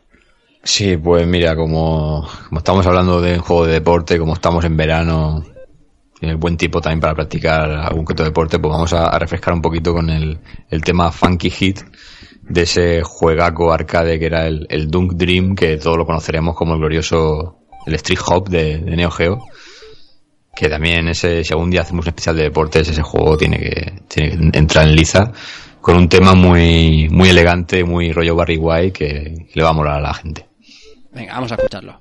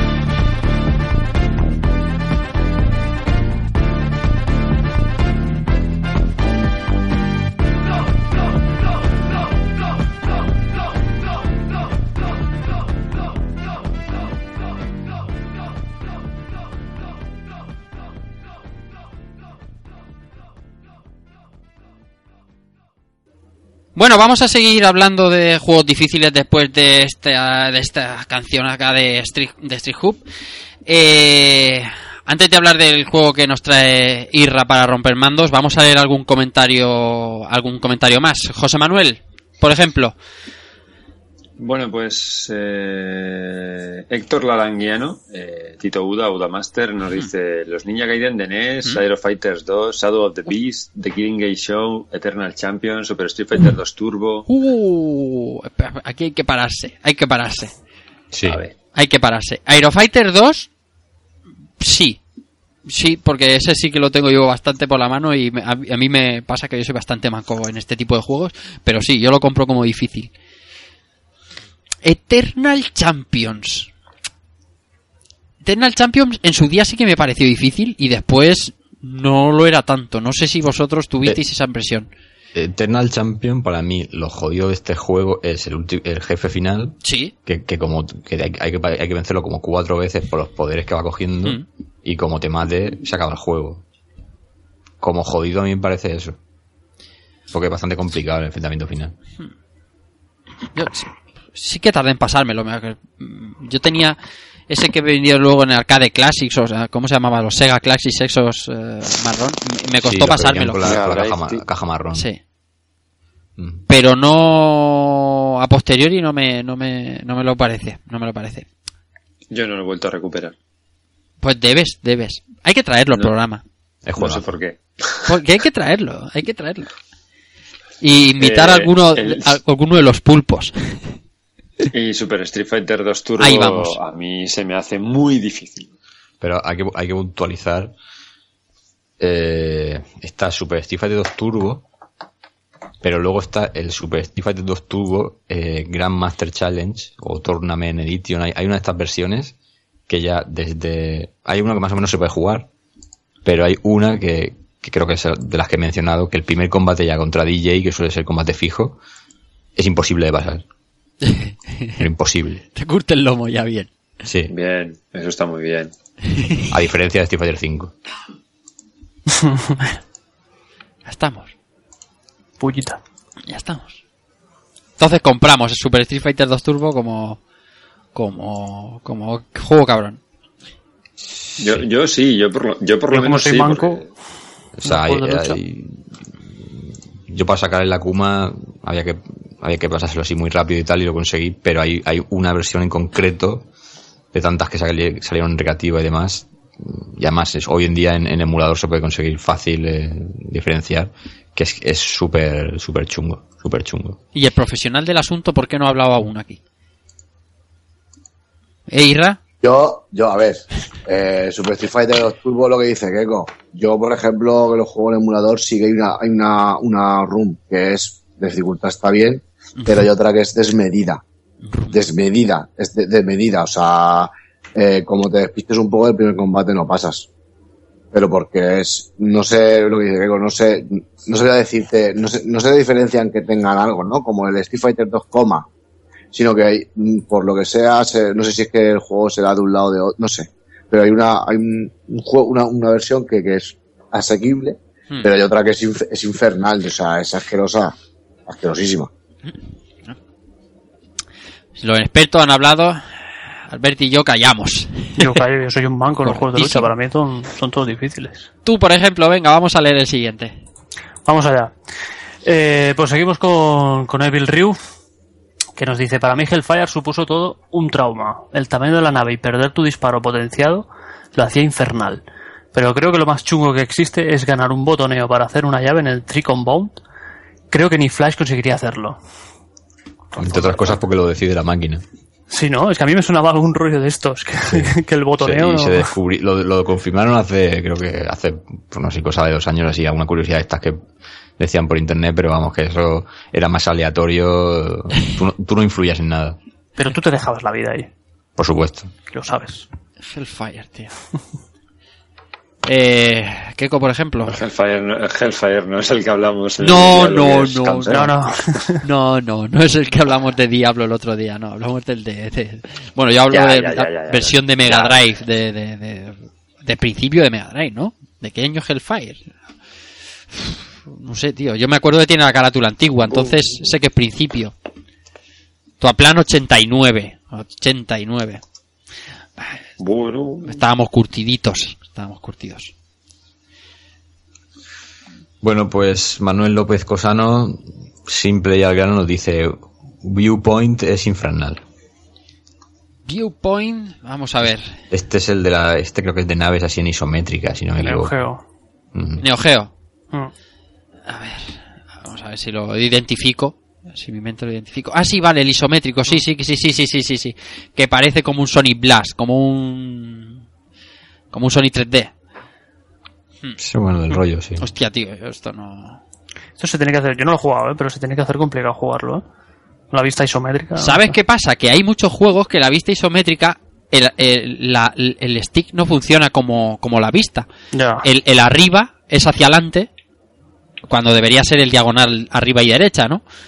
Y, y a veces eso se hace, se hace Yo supongo que aquí te pasa como con, con un smoke, que tu cerebro piensa de una manera y tienes que Sí. actuar de otra. Lo que pasa Vale, es que yo entonces ahí sí que eso sí que lo pillo rápido. Por ejemplo, Sonic 3D Blast o, o Sonic 3 de, de- del 3D Flicky's Island funciona así. Tú le das a la a- adelante y el muñeco no va a la derecha, va hacia diagonal arriba derecha.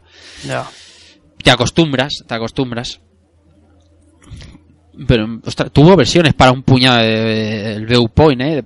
Neo Geo, Mega Drive, PlayStation, FM Towns, Saturn, X68000. te- te- Estaba en todos los lados. Y vamos a leer un, un comentario más. Hice. Alex Dark Kafka Montoya nos cuenta. Sois todas unas quejicas, mediocres, juegos difíciles, dice. Ains, menazas. este es que le Como va, la- siempre, nuestro amigo Dark Kafka. le va, le va lo fuerte, le va lo duro y lo va sabemos. duro. Sí, sí, sí. Bueno, luego leemos más. Vamos a poner música del juego que nos ha traído Israel Salinas eh, para romper el mando hoy.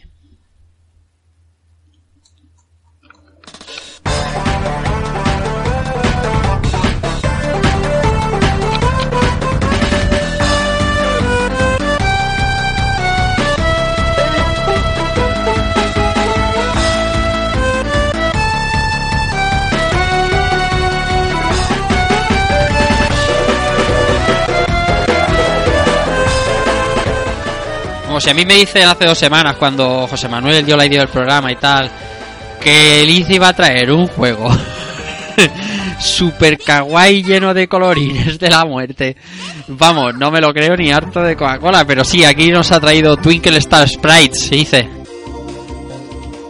Pues A mí me ha mira, hecho fan, ¿eh? Sí, aquí has hecho Eh, un fan, dice. sí. Gracias, tío. Es un orgullo tener un fan como tú. Eh, nada, eh, es uno de mis de mis juegos favoritos fuera de lo que es el fighting. Sí. Eh, os traigo un, un juego de SNK lanzado en el 96, eh, muchas plataformas. Salió en arcade, Neo Geo AES, Neo Geo CD, Saturn, PlayStation 2, Dreamcast, incluso en PC. PlayStation 2 también. Sí, PlayStation 2. Vamos, eso Eh, aquí, aquí en, en Europa ni de bromísima, vamos. Ni de- vamos, me, me imagino, ¿eh? estoy hablando sin saber, pero vamos, me imagino La que por el tipo, japonesada que es, por el tipo de juego super japonés tiene que ser PlayStation 2, vamos, aquí ni de coña. Saturn, ya ver, no lo sé, pero... Jolly. Y dime, dime, dice, perdón. Pues eh, como sabéis que a mí me gusta tanto darle vueltas al mame, un día descubrí este magnífico juego que es una mezcla de un Musa Move, con un, mezcla con un Compilation Up, Shooting Up, o, eh, arcade. Tiene una mezcla bastante interesante, ¿no? Que fue lo que a mí me llamó la atención a la hora de jugarlo. Sí. Pero, eh, a pesar de lo que tú has dicho, que es muy colorido, muy kawaii, muy tachiquesí, todo súper bonito, es un. ah, o sea, acabas mm, hasta los nervios de, de este juego. Por. Yo destacaría por su, su forma de jugar, ¿no? Que es varios tres modos de juego. Eh, el modo historia, jugar la historia del personaje principal. El modo carácter, que puedes elegir cualquier personaje del juego y cada uno con sus habilidades y demás. Y el modo que a mí me mola, que es el competitivo, que es un, un- contra un colega, ¿no? Sí. Contra quien sea, ¿no? Alguien que quieras joderle la vida, pues juega con este juego y le jode la vida. Eh, es un juego bastante divertido y complicado para mí, ¿no? Yo creo que siempre suelo llegar a, la fase, a la fase casi al ul- penúltima fase Sí. y creo que en dos ocasiones he llegado a la final. Una de ellas he conseguido pasármelo. Con la picualidad que este juego eh, da igual, tiene la misma dificultad. Lo único que cambia en esta dificultad que se note de verdad, de verdad, de verdad, es que el último boss, si llegas en dificultad máxima, es, es impasable. O sea, increíble. Es que la jugabilidad, la jugabilidad es muy loca. O sea, Sí. son, de, son de estos que te llenan la pantalla, que no sabes lo que está ocurriendo, porque básicamente te van viniendo como, como enemigos, ¿vale? Que van a que al, al dispararlos explotan. Entonces la idea es hacerlos explotar, mm, hacer cadenas de explosiones, Sí. que eso genera combos y que eso genera enemigos en el en, el En la pantalla contraria. A lo puyo puyo, ¿vale? Empezar a tirar cosas hacia, hacia el otro hacia el otro jugador, ¿vale? Y llega un punto que la pantalla, que también hay ra- ralentizaciones guapas ahí, es cuando empiezan a salir boss fighting, o sea, se generan ahí enemigos finales contra el otro, enemigos por todos lados, explosiones, es una locura de, de luz y de color. Sí, sí. La jugabilidad es que es... A mí me ha encantado, ¿eh? Pero- Sí, a mí también, ¿eh? A mí, a mí me, ha, me ha- me ha conquistado. Yo, como... A mí me gustan mucho los puzzle bubble, columns y todo ese tipo de juegos en, en rollo competitivo, en rollo contra otra persona. Y te- tener el rollo ese puyo puyo de enviarle todo el mal al de al lado es, eh, sí, eso es gloria. es maravilloso. Luego tendría que jugar al modo historia en profundidad, pero el modo competitivo ya me seduce a tope. Y he el- visto que el, el- el- perdón, perdón que, que Sí. corte, el modo historia es mucho más difícil, no sé tú qué opinas, Ice, pero es mucho más difícil que el, el modo carácter. Vale, Sí, en el sí. modo carácter tú vas jugando y quizá me he llegado al quinto o sexto combate, sí. ¿vale? Pero el modo historia hay partidas que no paso de la primera, o sea, te, te puede venir una partida torcida que no, no avanzas, ¿eh? Y, y lo bueno que cuando consigue, bueno, cuando consigue liberar el, el poder Twingle, ¿no? Que te transformas en, en una dita y tal, que ya es cuando empieza lo gordo, tú dices, buah, lo que me ha costado llegar hasta aquí. Me transformo nada, buah, me he transformado, voy a ser mejor, una polla. Te transformas tú. Pero es que los que vienen detrás vienen todavía más, más rayados y más fuertes. Y dices, no sé para qué me he transformado si no vale para nada. O sea, y lo bueno de este juego es la dificultad, ¿no? Que yo creo es que eh, te das cuenta de que estamos acostumbrados a los juegos de naves y demás, que, eh, los enemigos que te caen te matan, y aquí no te matan, aquí simplemente te dejan tonto, ¿no? Tonta. Entonces tienes que estar pendiente de hacer combos para mandarle al otro.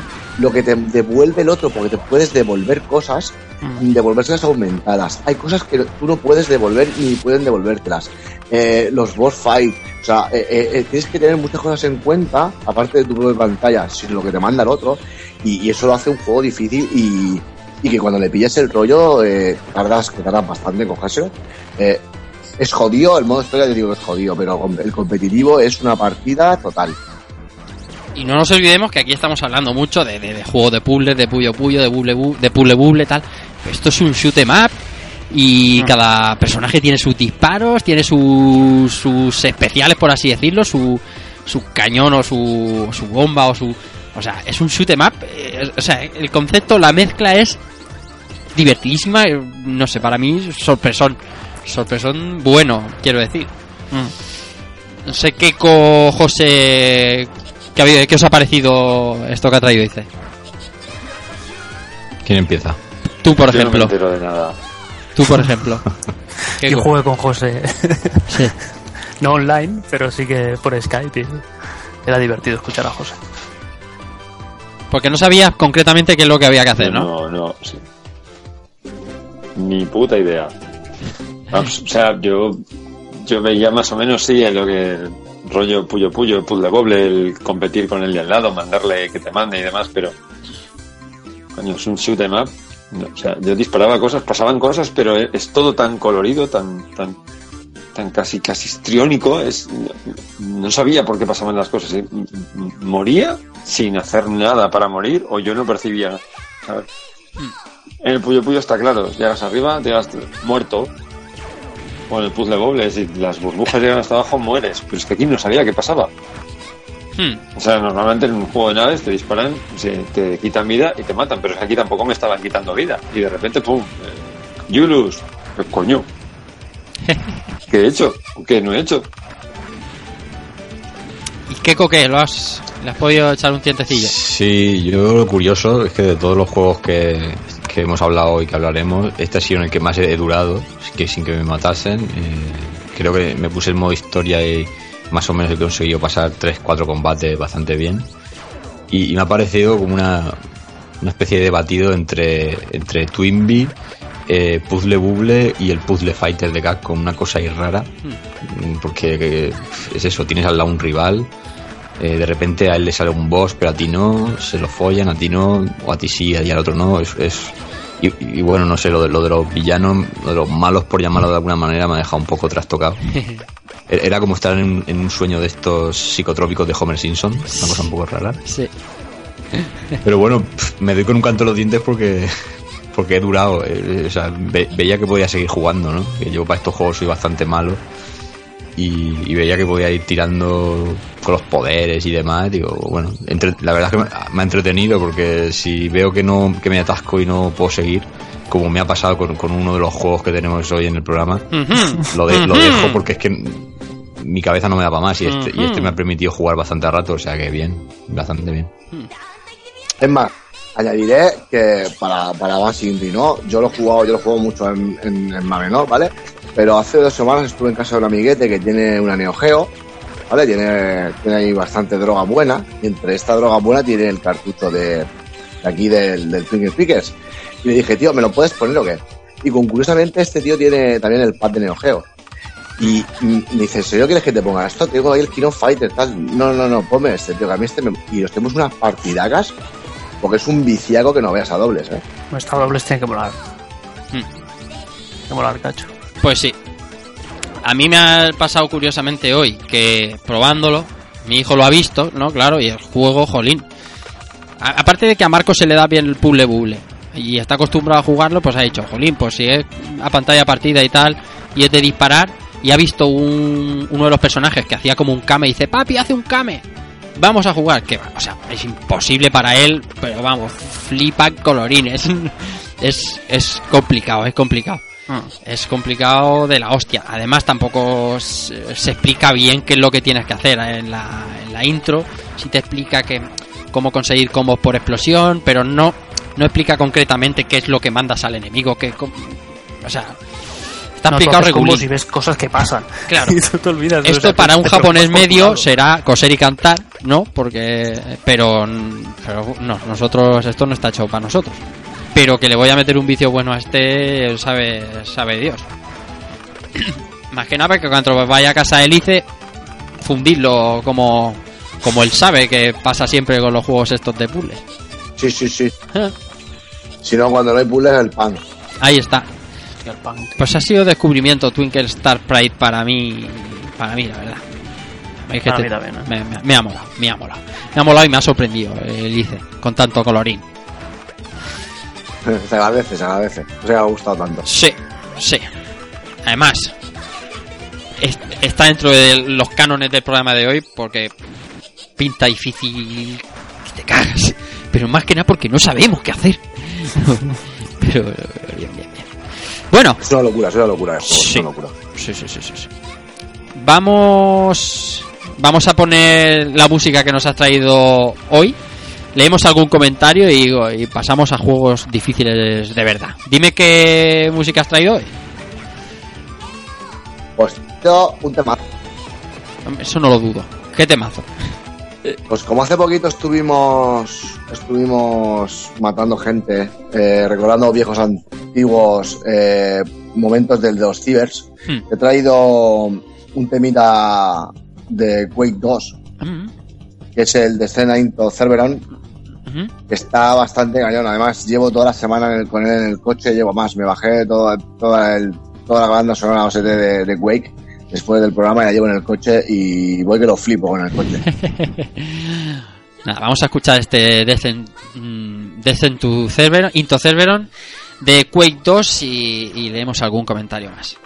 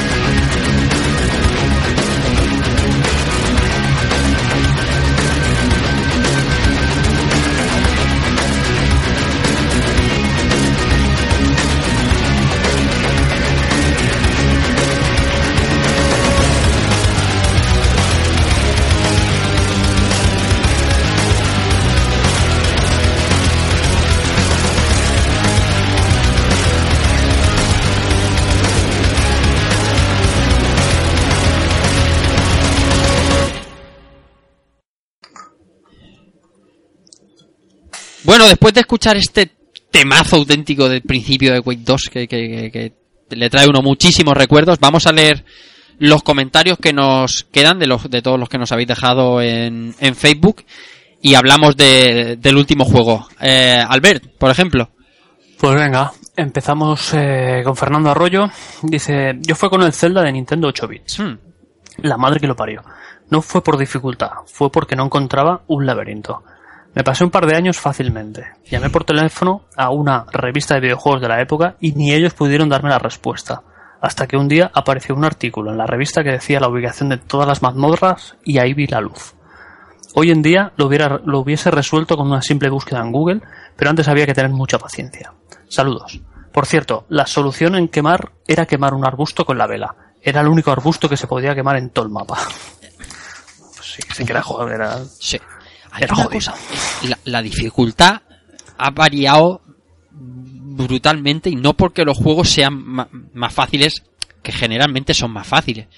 Pero también es verdad que ahora la- el acceso a la información instantánea hace las cosas muy, muy Más fáciles. fáciles. O sea, esto de, bueno, a este hombre le pasó un par de años, pero ¿quién no se ha quedado en una aventura gráfica o en un juego de este corte atascado meses? Hasta que no llega un colega de tu colegio y te dice, ah, pues eso, no sé qué, coges y lo juntas con tal. Eso, yo creo que nos ha pasado a todos. Y de hecho, el club, el club Nintendo España nació así. Había, se llamaba para responder, contestar preguntas sobre, sobre Zelda y sobre a Link to the Past. Así que, no sé, es que, por ejemplo, vamos a poner como ejemplo, no sé, Bloodborne o Dark Souls, juegos que son ahora catalogados como súper difíciles. Cuando alguien se atasca en algo que no encuentra un portal hasta, no sé, no te explican dónde está, por ejemplo, el DLC de. Pues vas a, a San Google. Google, San Google o a YouTube y lo miras.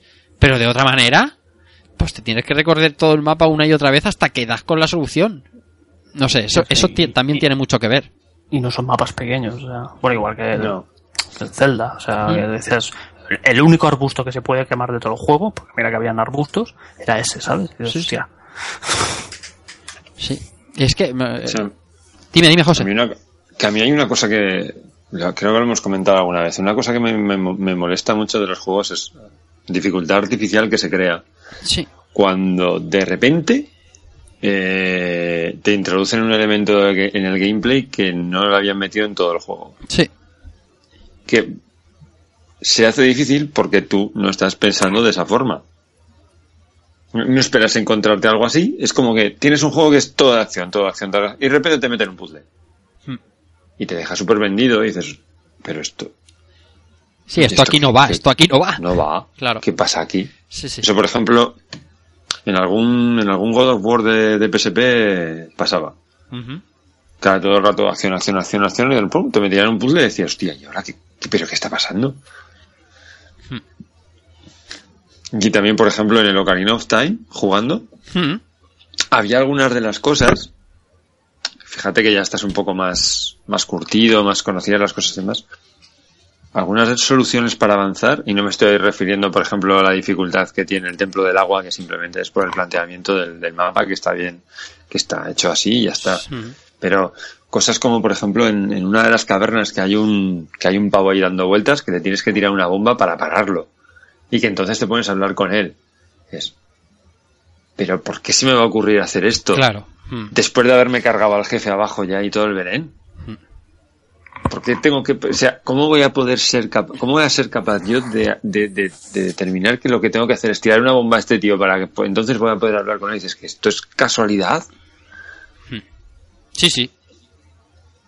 Y a mí se me, se me están viniendo así ejemplos de, eh, de RPG, que es lo que más yo he jugado, de cosas como las que tú estás comentando, pero a, a saquísimo. Y claro, es que ahora no bastaría, pues eso, con lo que hemos dicho, ¿no? En, en el caso de Ocarina of Time, pues lo buscas, dices, tírale a este hombre una bomba, aparecen 20 foros y lo haces y ya está. Claro. Pero en la época, en la época tiene que darse la casualidad de que ya por desesperación pruebes eso y como otras tantas cosas, no sé. No sé, es una cosa que sí que ha influido mm, en, en la, en la manera que vemos la dificultad de los juegos. Pero eso no hace el juego difícil. No, no lo, no O sea, lo es. No, no. Eso no es que haga el juego difícil, No, no, es no. que te bloquea. Sí. Sí, sí. O sea, difícil es algo que dices, no, requiere más habilidad de la que tengo y si quiero continuar tengo que mejorar. Sí. Eso, es la- eso es lo que yo entiendo como dificultad bien entendida. O sea, el poner un muro eh, en la jugabilidad que, que te impide avanzar, no por tu incapacidad, sino porque eres incapaz de- de, de dar con la de solución. dar con la solución a lo que ha planteado el, el diseñador del juego, eso, no sé, yo para mí no es algo como lo que yo entiendo por dificultad. Hmm. ¿Vale? Sí, pero las aventuras gráficas es eso. Sí, pero claro, ahí sí que es verdad que sabes a lo que vas, ¿no? Sí, claro. Sabes, Sabes, vas, a buscar puzzles. Claro, sabes a lo que vas. Tú en un JRPG de la época, y no hablo de, yo que sé, de los más conocidos de los Final Fantasy VII o no, hablo de, de más atrás, mm, tú no tienes, si, si puedes interactuar con 150 personas en el mapa, no tienes por qué saber que para avanzar tienes que hablar tres veces con una en concreto, porque es que no, no. Ahora es súper fácil, pero en la época decía, pero vamos a ver, ¿y por qué voy a tener, si él me ha dicho una cosa, hablo otra vez con él y me dice la misma cosa, ¿por qué voy a hablar otra No, tercera vez? veces. Exactamente. Por ejemplo, el- la forma de la forma de abrir el, en la extensión de Diablo de Hellfire que comentamos en el, Por ejemplo, en el te- anterior programa. tenías que hablar con la vaca. ¿Qué me estás contando? Tenías que hablar con la vaca y no con cualquier nivel, porque si no te decía mu. Te decía, no tienes el nivel suficiente, mu.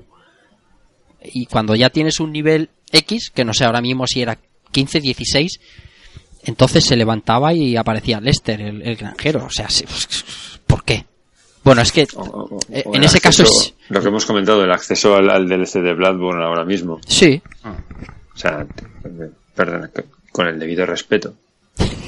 señor Miyazaki. Si no, es Miyazaki, si no hay nadie que sabe cómo tienes que hacerlo y te lo cuenta, no se te ocurre hacer eso. Sí, Porque mí- antes lo has hecho sin haberte comprado el DLC sí.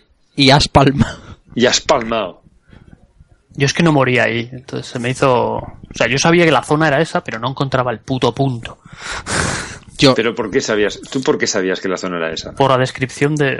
El, en el al DLC accedes con un ojo, y en la Sí. descripción de ese ojo te deja medianamente claro que la zona es esa.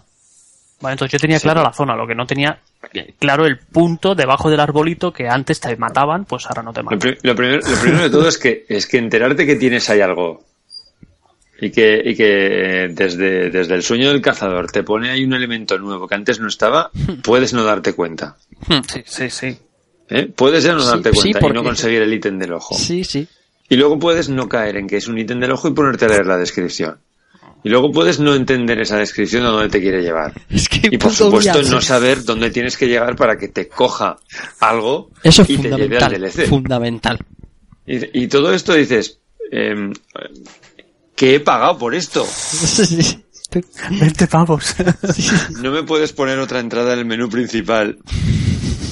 Ahí está la gracia un poco también. Los viejos cazadores. Enlace para tontos. YouTube, para eso tienes YouTube. Ahora es, eso es YouTube ahora. Ay, en los 90, qué bonito era todo. Siguiente comentario, Keiko. Bueno, eh, Pablo Forcén Soler nos dice, si queréis juegos difíciles, solo tenéis que bajaros a los micros de 8 bits. Pocas vidas, pocas armas, un solo disparo, jugar con el teclado y sin continúes, casi nada. Personalmente recuerdo como impasables el Game Over, el nombre ya te advierte lo que va a ser el juego, la Bahía del Crimen o el primer Batman de vista isométrica. Y mira que les eché muchas horas. Hostia puta. A día de hoy no he podido todavía con ellos y los sigo rejugando una y otra vez. Un saludo para todos. Nos vemos en Arcade Auber. Vintage. Arcade Vintage. Vintage, rejugones. en Arcade Vintage. La Abadía del Crimen es un juego impasable. Y punto. Y. Bueno, pero porque no, porque no, no, no se entiende ni te explican nada. O sea, Eso es. Sí, es impasable, es impasable. Es Pero, impasable, tío. pero yo estoy de acuerdo con, lo, con, con la época de los 8 bits. Yo iba, es Sí. más, yo iba a traer más alguno de MSX, porque hay unos cuantos de, de MSX, como el Nightmare, que para mí también es, es de los, de los complicados. Que en la época, claro, yo era un chavalín, pues lo que dice, ¿no? Con el teclado, que son teclados así, que tenías que tener los dedos en, en forma curiosa para poder, para poder moverte las diagonales, el, el- chorreo de balas, o sea, era, era, era, era otra, otra época y otra dificultad. Pero sí, sí, la época de los 8 bits son, son jodidas y hay, y hay mucho. El Salamander mismo de MSX, que ya lo hablamos aquí, o sea, es que. MSX tiene muchas joyas chungas, chungas, chungas. Y en MSX la mayor parte de los juegos que hemos visto hasta ahora se dejan jugar. Sí. Sí, Hemos sí, visto sí, sí. USA, Ojo, hemos visto. ojo que en, que en Spectrum Uh, hay muchos juegos que son difíciles pero porque están hechos así de mal. claro. Porque es injugable en muchas ocasiones. No todos, ¿eh? No todos. No quiero No. generalizar y que nadie se vaya a llevar las manos a la cabeza. Yo me pasé nada. Freddy Hardest. Que- Y es Hardest, ¿eh? Pero me lo pasé. Pero hay, hay algunos juegos de 8 bits que se hacen difíciles por, por el control que tienen, porque los saltos van, puedes contar los frames que van haciendo para el salto, Sí. eh, tienes que saltar en el píxel exacto y si no, no hay, eh, no hay vuelta Llega. atrás. Bueno, un poco lo que. bueno, el, el- el Army Move no, no era tan, tan de pixel, pero la primera parte del- de los saltos con el Jeep y todo el rollo era. Una jodida, ¿eh? También. Mi suegro se pasó un juego no hace mucho delante de mí que yo flipaba, tío. Decía, esto es impasable, tío. Que se llamaba, era de Amstrad, era Jet Set Willy. Jet Set Willy. Jet Set Willy, tío. Para mí eso era como diciendo, pero ¿qué, estáis ha- ¿qué estás haciendo? ¿De qué va esto, tío? ¿De qué va esta mierda? ¿Cuánto se dispara aquí, tío? Oh, se lo pasaba el cabrón. Lo tenía todo asimilado. Y estaba recordando el Batman de vista isométrica. Keiko, ¿tú tienes este ahora mismo en pensamiento? En pensamiento y bueno, lo llegué a tener. Eso es, eh, eso es gloria gráfica bendita. Me cayó un, en una remesa rara de Spectrums que cayó por aquí por Elche. que tuve la oportunidad de, de jugarlo. Hmm. Pero es que en aquella época era, yo demasiado crío y no me, no me enteraba de lo que pasaba. Claro, y ni dónde estaba Sí, el no. Pride como ahora, no te enterarías tampoco.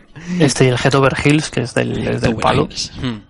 Eran, eran eso, o sea, tú veías, sí, en- entre que la vista isométrica, en aquella época se te hacía un poco, y, y las edades que teníamos, y que realmente tampoco te explicaban mucho lo que estabas haciendo, qué tenías que hacer, pues eh, se hacían, se hacían complicados. Pues el Batman, punto, un pequeño detalle, el Batman de MSX, han sacado ahora recientemente una versión para, optimizada para MSX2, creo, y con color, y está, está bastante currada, ¿eh? O sea que, si le puedes echar un vistazo para recordar ese Batman, al menos que, que le dé un poquito más de color y más. Y no sé si han tocado algo de jugabilidad, creo que no, ¿eh? pero, pero bueno, que le echéis un vistazo. Y nos queda, hice un último comentario. Espera, espera, Cañado, cañado. Ah, vale, sí, dime, Yo, por favor. Ahora, que hemos echado la vista para atrás. Eh, a mí un juego particular de Amstrad que me molaba mogollón, está súper enganchado, me parece súper complicado porque es súper tedioso y, y acabas hasta los cojones. Y creo que lo tengo por aquí y aún no consigo pasármelo. Es Billy el barrio, viaje- barrio bajero, tío. ¿Qué, me- qué pintas? Billy el barrio bajero, tío. Porque me suena a mí eso. Ese era un, un pavo que iba, que por ejemplo, ibas por un sitio, ¿no? Y te ibas desplazando izquierda o derecha. Eh, hay una puta, tienes que buscar, encontrar un corazón para poder matar a la puta. El policía, la pistola. El junkie, la, la faca, la, un cuchillo. O sea, tienes que ir según que papá va a avanzar, tienes que ir para adelante, para atrás, cogiendo esto, cogiendo. Tengo que matar primero a este, luego coger. O sea, era, echar un ojo si quieres por YouTube, no sé si estará por Sí, sí, YouTube. estoy mirándolo, estoy mirándolo. Billy el barrio bajero. Lo estoy... Creo- Lo estoy tanteando. Creo que era Franchute, el juego italiano o algo de eso. Billy de Barrio Bajero. Yo sé que lo tengo por aquí. Lo tengo en. Como los emuladores estos que vienen ya integrados que te vienen las, las Game Watch. Pues tengo por ahí yo. Billy Barrio Bajero, tío. Billy Lasinleuf, o sea, que parece francés, Eso, sí. Fra- Franchute, Franchute, de, no sé que era un nombre raro. Yo me acuerdo de ese juego en Astra que jugué horas y horas y días y semanas y sigo jugando, eh. Vaya tela. Pues esto es una suerte de- del que yo decía ese de mi suegro, que escaleras para arriba, para abajo, pantalla al lado, coge un objeto, vete a la pantalla de al lado a hacer no sé qué con ese objeto. Es un poco Woody también. Es que no me, no me convence a mí este tipo de juegos. Woody. Aunque tenga nombre de máquina baja, pero no me convence. No me convence. A lo que no sé si era difícil. Lo que pasa es que como no me convencía, pues no, no, no había Dios. bueno, el último comentario hice. Nuestro amigo Javi Ortiz Carrasco nos comenta, el primer Batman es perfectamente superable, pero la abadía sin mapa o guía, ese sí, jodido es poco. Game Over Fase 2 es casi imposible también. Game Over fase 2. El Batman es que yo no me, no me acuerdo de, de, de, de- haberle dado en serio, pero la abadía sí que lo intenté cuando todo el boom este hace, no sé, 3, 4 años. Vamos a ver cómo va esto y yo, yo pedí perdón a- al ordenador, pero, pero es que no. Es que no puedo. Y en la época ya tiene que ser criminal.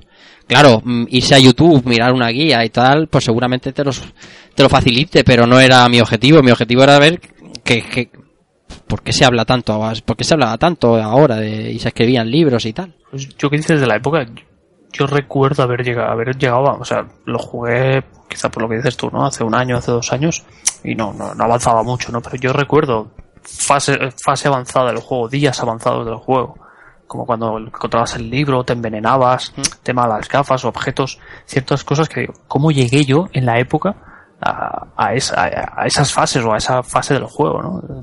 Nos hemos hecho blandos. de revistas o, de colegas, es que no, no, no recuerdo tampoco. Nos habremos hecho blandos. Mm, No, yo, bueno, quizá un poco también, ¿no? Pero Lo que nos que hemos este- hecho, lo que sí que tengo clarísimo es que no tenemos tiempo, tío. No podemos Claro, eso perder está el putísimo tiempo muriendo injustamente. Eso sí que es verdad. Claro, la abadía del crimen a la que de la tercera vez tienes que empezar a- el- al día uno, lo mandas a la mierda. De- de- tienes que hacer el mismo caminito de perseguir, de seguir al abad. Te dices, mira, oye, me voy a jugar a otra cosa que, que lo que dice, ¿no? No tengo tiempo para... Nos, nos hemos esto. vuelto, que- es que el tiempo, nos hemos hecho, necesitamos las cosas instantáneamente, sin ir más lejos, cualquier JRPG que yo jugara a mediados de los 90, no sé, un, un Suicoden, un Final Fantasy 7 u 8, un Dragon Quest, que grababas cada vez que podías, solo ese hecho, hoy en día se hace súper cuesta arriba Sí.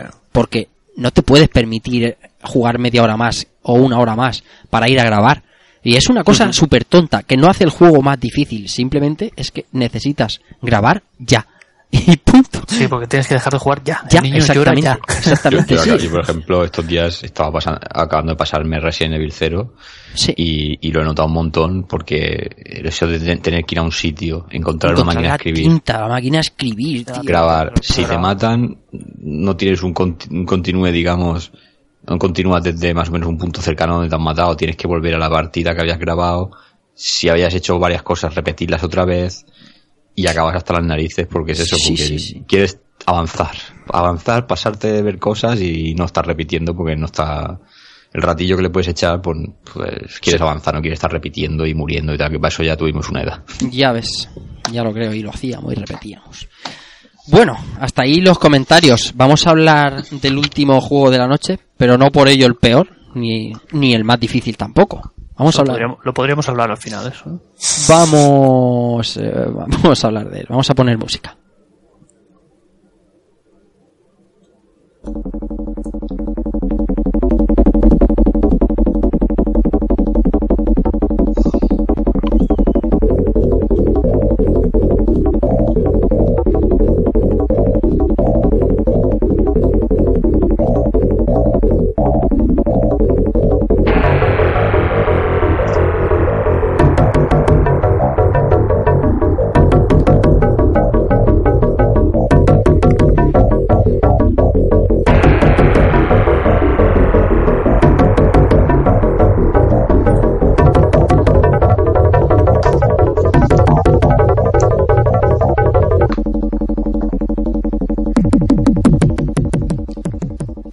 Y esta música tan extraña pertenece a, a Chacan de Mega Drive, Chacan eh, The Forever Man, un juego que ha estado conmigo toda mi etapa de Mega Drive por, diferentes motivos, porque lo tenía un vecino y un vecino y era tan difícil que siempre el, el pobre estaba cambiándolo por cualquier cosa y para deshace- deshacerse de él y al final se quedó entre mis filas desde que eh, al final nunca le devuelves el juego al vecino.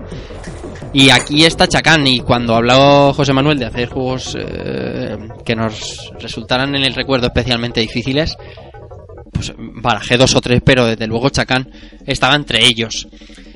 Chacán para que la gente más o menos se sitúe estamos hablando de un juego del año 92 Hablamos de un juego en el que lo básico será el plataformeo y, y nuestra habilidad con, con las espadas. Bueno, las espadas en principio, aunque luego podremos llevar otras armas a, a lo largo de la aventura, iremos consiguiendo guadañas y demás.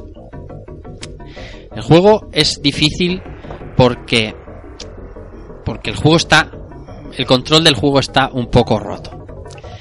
El juego tiene plataformas súper difíciles en las que si te caes pierdes eh, pierdes la vida y digamos que vuelves a una como pantalla de selección, un nivel de selección que es al que accedemos al principio. Un Eh, nexo. ¿Un perdón?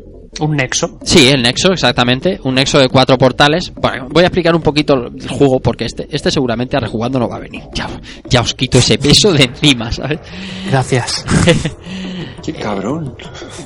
¿Qué cabrón? ¿Quieres que lo traiga? no, A José le ha molado, ¿eh? A José le ha molado. Bueno, Chacán, Chacán es un juego que está basado en una, en una novela, en una, en un librito de estos de cómic, ¿vale? De, de un tal Robert A. Kraus. Y, y bueno, eh, decidieron hacer el juego. Es un protagonista que es súper poderoso, tiene un dominio súper, la hostia de la espada, mm, conocimientos de alquimia, vamos, el puto amo. Y es tan puto amo que se atreve a desafiar a la mismísima muerte. De manera que si la vence, pues eh, lo que quería era tener la vida eterna. Y la muerte decía que si la, la muerte vencía a él, sería su súbdito consigue vencer a la muerte y la muerte dice, vale, te voy a dar la vida eterna, pero vas a ser un despojo, vas a ser un, un ser decrépito, privado de tus poderes, pero podrás conseguirlos, o sea, podrás volver a tener tu cuerpo superpoderoso y tu cuerpo normal y tus conocimientos si consigues, consigue derrotar a todos los jefes malos de, de- del, del planeta. Bueno, entonces eh, se nos deja en un nexo que tiene cuatro portales. La- el orden en el que entramos a estos portales, eh, que serían fuego, agua, tierra y aire, es lo elegimos nosotros y al pasarnos ese nivel accederemos al nivel eh, llamando nivel elemental accederemos al plano terrestre. Tienen diferentes planos, como viene a ser eh, Soul River, ¿no? Que tienes dos planos siempre, pues aquí hay ocho pantallas, por así decirlo. Bien, esa es la premisa básica. Entonces, eh, pantallas con saltos súper jodidos, enemigos que tenemos que matar con nuestra arma o bien con pociones alquímicas que podemos ir creando a, lo largo de la aventura, que nos harán fuerte o harán más rápido, o saltaremos más o tal. Pero si Mega Man os parece difícil, por, por llevarlo un poco al terreno del plataformeo, Chacan es como 10 veces más difícil. No porque las plataformas estén peor puestas, que también, sino porque Chacan tiene un doble salto y el doble salto funciona de, de manera peculiar, de manera no funciona aleatorio. Sí, no funciona lo preciso, lo preciso, exactamente, no funciona lo preciso que debería funcionar. Y, y al hacerlo, si chocamos con, Funciona fatal. si hacemos, si, si chocamos con algo, caeremos como si fuera un peso muerto hacia el abismo más cercano. Y luego hay otra cosa que, que tampoco le hace mucho favor, y es que el suelo deja de ser suelo cuando el juego quiere que deje de ser suelo. Tú puedes ver un píxel dibujado, pero no tiene por qué tener suelo, ¿sabes? Si me explico. Entonces, en un juego que los saltos son absolutamente milimétricos, en el que el salto van a haber enemigos, van a haber enemigos súper duros, eh, pasar de la primera pantalla que elijas, creedme que es un reto. Pues no es nada comparado con cuando llegas al plano terrestre, digamos, a, su pantalla, a su nivel 2 de esa, de esa pantalla, por así llamarlo, es muchísimo más jodido. Y es prácticamente imposible. Cada vez que pierdes la vida te devuelve al nexo, como hemos dicho, y tienes que volver a elegir el portal por el que quieres entrar. Toques de vida sí que aguantas más, pero cada vez que te dan un toque de vida te hacen como un pequeño empujón hacia atrás, como si fueras Mega Man, y lo más normal es que te caigas por el precipicio y pierdas los ocho toques de vida de golpe. Tomar por culo. Y después de, de todo esto que os estoy contando, de, de- que era difícil la hostia de que hay enemigos, eh, jefes de fase y toda la historia, resulta que cuando has conseguido pasarte las ocho fases, cosa que yo no he conseguido, no he conseguido, nunca, resulta que te salen los, los títulos de crédito y cuando terminan te dicen, vale, ¿quieres luchar contra el enemigo final? Porque si no luchas contra él te vas a quedar decrépito igual que estás, igual de jodido que estás. Dices, vale, quiero luchar contra él. Pues tienes solo un intento. Y si pierdes el intento, game over. Sega y empiezas de nuevo. Te ponen un título de That's not the end o Este no es el fin o algo así similar y empiezas de nuevo. Y se quedan tan panchísimos. Esto es lo que tenía que haber hecho Miyazaki con Bloodborne. Ahí lo dejo. Que, que te mate el de las... ¡Uh, spoiler! ¡Spoiler! Te, te has pasado, te has pasado. Luego pongo un pito aquí. Eh, Pues así es, tío. Si te mata el malo final, vuelves a, Vuelves a empezar. al inicio y a tomar por culo. Sí, sí, es verdad que si te pasas el jefe final, se ve el final bueno y, y todos contentos. Pero, jolín, nada fácil, ¿eh? O sea, el jefe final, imaginaros, si la dificultad del juego ya es chunga, el jefe final ya te vuelve loco. Lo que sí que tiene este juego muy bueno es el, eh, todo esto de historia que os estoy medio contando. El juego lo explica muy bien mediante una intro bastante larga, mediante eh, a lo largo del juego cada vez que terminas una fase completa, es decir, su plano espectral y su plano su plano terrestre te va contando más de, de, de por qué estás así de jodido y tal. Está guay, el juego está muy guay, pero es que es muy difícil, tremendamente difícil. Y de hecho aquí lo tengo por, porque me lo dio, o sea, me lo prestó alguien que, que, que, que no podía con él y yo tampoco puedo con él. Y bueno, me gustaría saber qué os ha parecido. Roto. Para mí, Sí. roto. Porque el. Sí, muy roto. porque, porque el salto es básico en este juego. O sea, ya el- entre el salto y lo que dices tú que el suelo, ¿no? Que hay una fase que es medio vertical, ¿no? Que vas Sí. por unas plataformas La, que son una fase de aire, sí. de tierra, ¿vale? Entonces, tú puedes ir, el salto te falla, bueno, y vas cayendo por las plataformas, pero llega un punto que no sabes si eso va a ser tu muerte final, Sí. porque ya es el final de la fase, o va a haber una plataforma más. Es como, el, es como el Conecta 4, no sabes dónde va a caer. Sí, sí, exacto, la ficha caerá donde, donde te caiga, pues capullo. y luego hay, hay, hay ciertas zonas que el, que el escenario es, o sea, no es plano, que hace como unas diagonales para abajo, Mm. y ahí te vienen unos enemigos pequeños del suelo Mm. que no les puedes dar. O sea, que es muy Bueno. difícil. No le puedes dar. Te has dado cuenta que en el doble salto, cuando disparas, extienden las espadas, ¿no? Oh, wait. Ah, Cuando haces el doble salto y giras, giras, mientras está girando, si le das a la espada, o sea, si, si, si después de hacerlo girar, le das al botón de ataque, hace como Sonic, digamos, salen las espadas y todo lo que toca lo mata. Ah, tan intuitivo como el tema de las pociones. Bueno, el tema de las pociones es un tema que no Cuando descubrimos. puedo entrar ahí estar, si queréis, eh. O sea, puedo entrar ahí si queréis.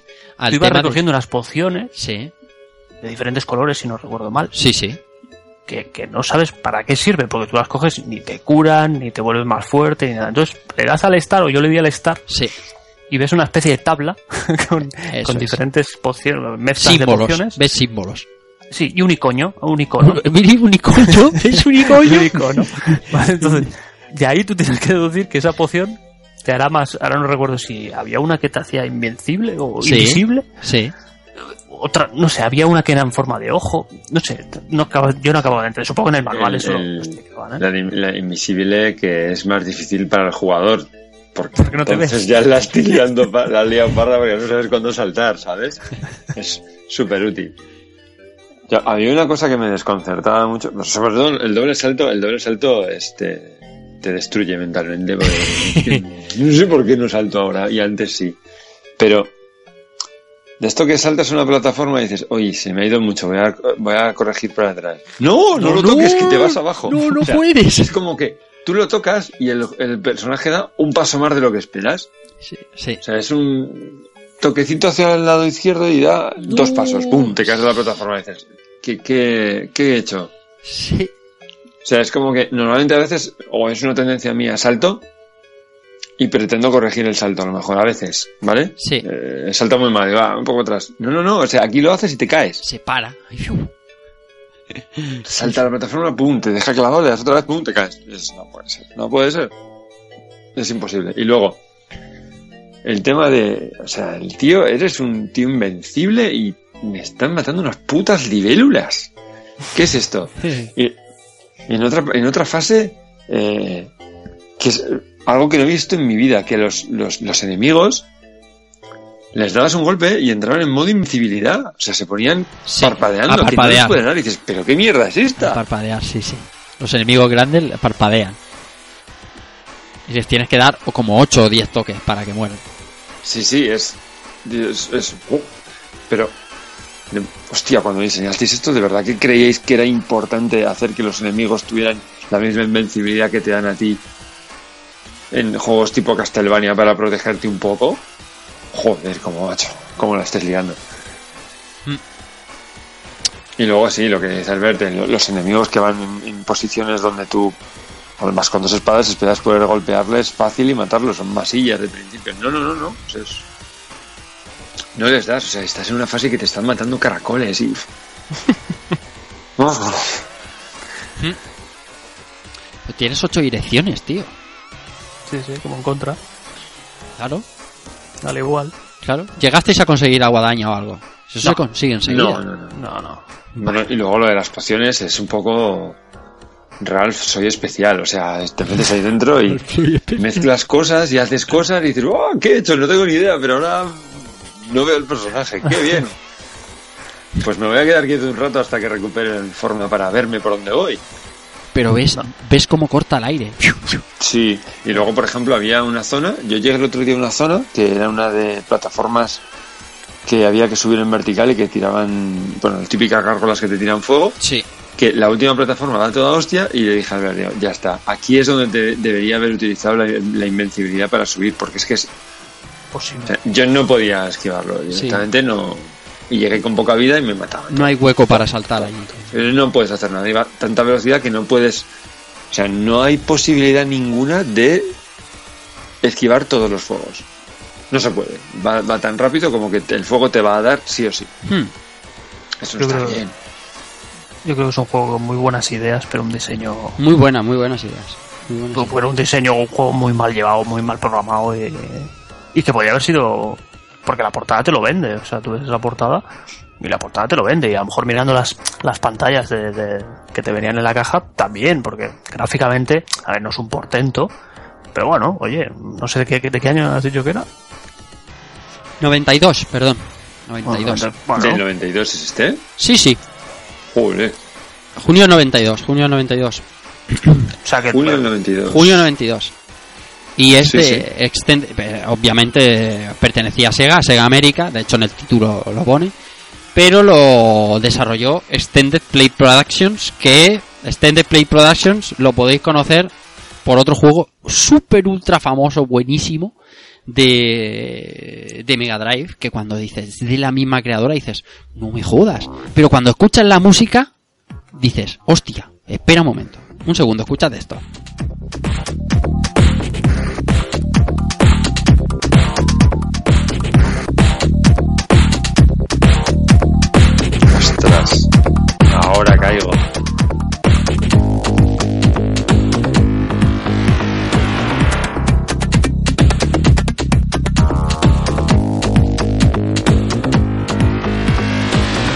¿Y esta música de qué es?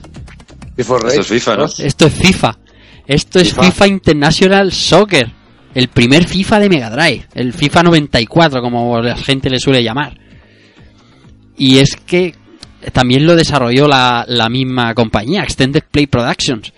Dices, hostia, qué cosa más rara, ¿no? Chacán, FIFA, bueno, FIFA 95 y 96 también. Pero cuando escuchas la música dices, hostia, sí que tiene que ver. tiene un deje, tiene un deje. Sí, sí, tiene- sí que tiene, Tiene un algo, sí. tiene el toque, ¿sabes? Y flipas un, un poquito. Pero que, lo que está claro es que mm, el concepto del juego, la historia y todo está de putísima madre. Si se pudiera jugar, sería la hostia. Eso es, es como es el capítulo 3, precisamente- el capítulo 2 de, de, Street- de, perdón, de Metal Gear Solid 5. Sí, la idea mola, pero si se pudiera jugar. Dime, Keko. No, precisamente lo que quería comentar yo de este juego es que me pasa como con otras sagas y, y que no se ofenda a nadie, no es una comparación, pero me pasa con este juego lo mismo que, que con la saga de My Cry, que me mola todo lo que tiene que ver con el juego, el folclore, el diseño, eh, más ahora que sé que, que has comentado que viene de un cómic, me mola todo, salvo el juego. Porque, porque es que, a ver, unas ideas, ¿no? Lo del tema este de, como vosotros le decís, el nexo, que es, bueno, la zona esta etérea para elegir el portal a donde quieres ir, con, con los diseños estos, incluso el Final Boss, con diseños así mucho rollo HR Giger de, de Alien. Eh, No sé, tiene un montón de cosas buenísimas y interesantes, incluso, joder, a mí me encanta la intro de este juego que te va contando porque el tío se ha, co- se ha convertido en como es. Joder, pero es que luego es una lástima que te pones a jugar y, y Y tiras el mando. Sí, yo cuando, yo es que hay, una pantalla, no sé cuál es, que cuando te vienen las langostas esas por el suelo, que soy incapaz de matarlas sin que me den antes a mí, me desespero. Me desespero y no, y no, y no puedo avanzar, pero, pero ya digo, es una lástima porque todo lo demás, a mí por lo menos me, me mola un montón. Y, y lo que decía es de que desarrollado, bueno, forma parte de Sega y tal, se nota porque, digamos que un montón de efectos de sonidos del juego, se nota que son de librerías de Sega porque varios de ellos se escuchan también en el, en el X-Men de Sega, de Mega Drive. Sí. Son exactamente los mismos efectos Sí. de sonido. Y bueno, antes de que yo os termine de contar dos o tres cositas más de, de Chacanice, me gustaría saber cómo, cómo has visto tú el asunto. Mira, yo este juego eh, me lo compré, o sea, lo compré, me lo vendió, creo que fue Hobby Consolas, porque me moló, tío, me moló la portada. Hmm. Dije, Dios, un asesino ahí a tope, chaval, este tal. Bueno, total. Conseguí robarle a un conocido una Mega Drive durante seis meses, ¿vale? Y me estuve durante seis meses eh, realquilando, o sea, realquilando, realquilando, realquilando el chacán este, el, el Bogart 2 de Elche, Sí, eh, sin, del tirón, seis meses, Sí. sin parar. O sea, eh, este juego es, es infernal. Eh, hay, mm, eh, tiene cosas que me molan, ¿no? Eh, como por ejemplo, eh, que de- determinadas armas te sirvan para determinadas cosas. sí, por Por ejemplo, hay un gancho que te permite escalar y sí, tal. Sí, sí, sí. Está muy guapo. Eh, hay trozos de la música que me molan. Hay trozos que, que, que no, porque hay una musiquita que la tengo grabada que es tin, tin, tin, tin, tin, tin, tin, tin, tin, todo el rato lo mismo y al final acabas hasta los cojones. Esta semana lo he rejugado con el teclado. Eh, lo he rejugado con el Venom. Lo he rejugado pinchando en los arcade stick que tengo doble. Primero con el primer player, segundo con el segundo. Esto es insufrible, o sea, esto es demasiado. Prefiero antes pasarme el rastran con los pies. O sea, eh, es complicadete. Luego, el rollo de que tú tengas que meterte tres veces en la misma fase para poder acabártela, me, me ha molado. Sí, Si no, hostia, pero. Y te tienes que dar cuenta que aquí en el Nexus se activa una bola de color rojo cada vez Eso que es. entras y completas. Sí, sí, sí. O sea, eh, hay cosas. Lo que, es lo que estamos todos diciendo, ¿no? La historia está sublime. Digna de una película. El juego. Eh, Hmm. yo pienso que se se dio la bola, ¿no? Se fumaría en algo de la época o se tomaría en algo en mal estado de la época o, o no sé, pues como siendo en el 92 vieron la imagen del Kobe y se volvieron tarumbas, pero juego difícil de cojones, o sea, eh, y es más. Yo como soy tan curioso y llega un momento que no puedes más, yo creo que me, me llegué a pasar eh, dos, dos portales, el del agua y el del fuego, creo. sí. No, que acabé hasta los cojones, ¿no? ¿no? no he podido más, lo siento mucho, no he Yo, podido de- más. yo sí que está más cerca de, de- del final, por así decirlo, eso, en la época.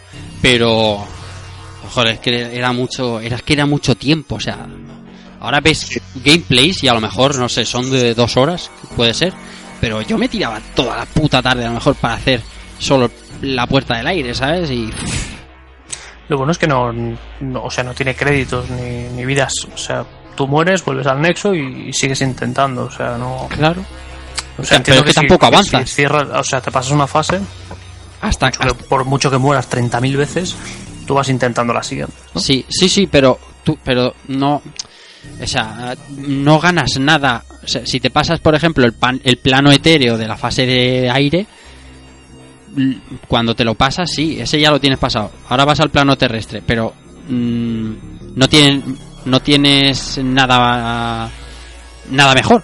¿Me explico? A no ser que hayas conseguido un arma, que eso sí que te permite, lo que ha dicho Dice, usarla para, para tu beneficio en el escenario, no te hace el juego más fácil el, el tener las vidas infinitas. No, no, no, si no, no lo decía por eso, sino lo decía porque. eh, o sea, te lo hace más fácil porque dices, mira, si hasta- tienes la, la, la chamba de pasarte una puerta que te cuesta un horror y cuando vas a la segunda, que te queda una vida, ¿vale? Y sabes que tienes que volver al principio porque además tampoco puedes grabar, Sí, entiendo. ¿vale? entiendo. Todavía sería más difícil, Entiendo, sí.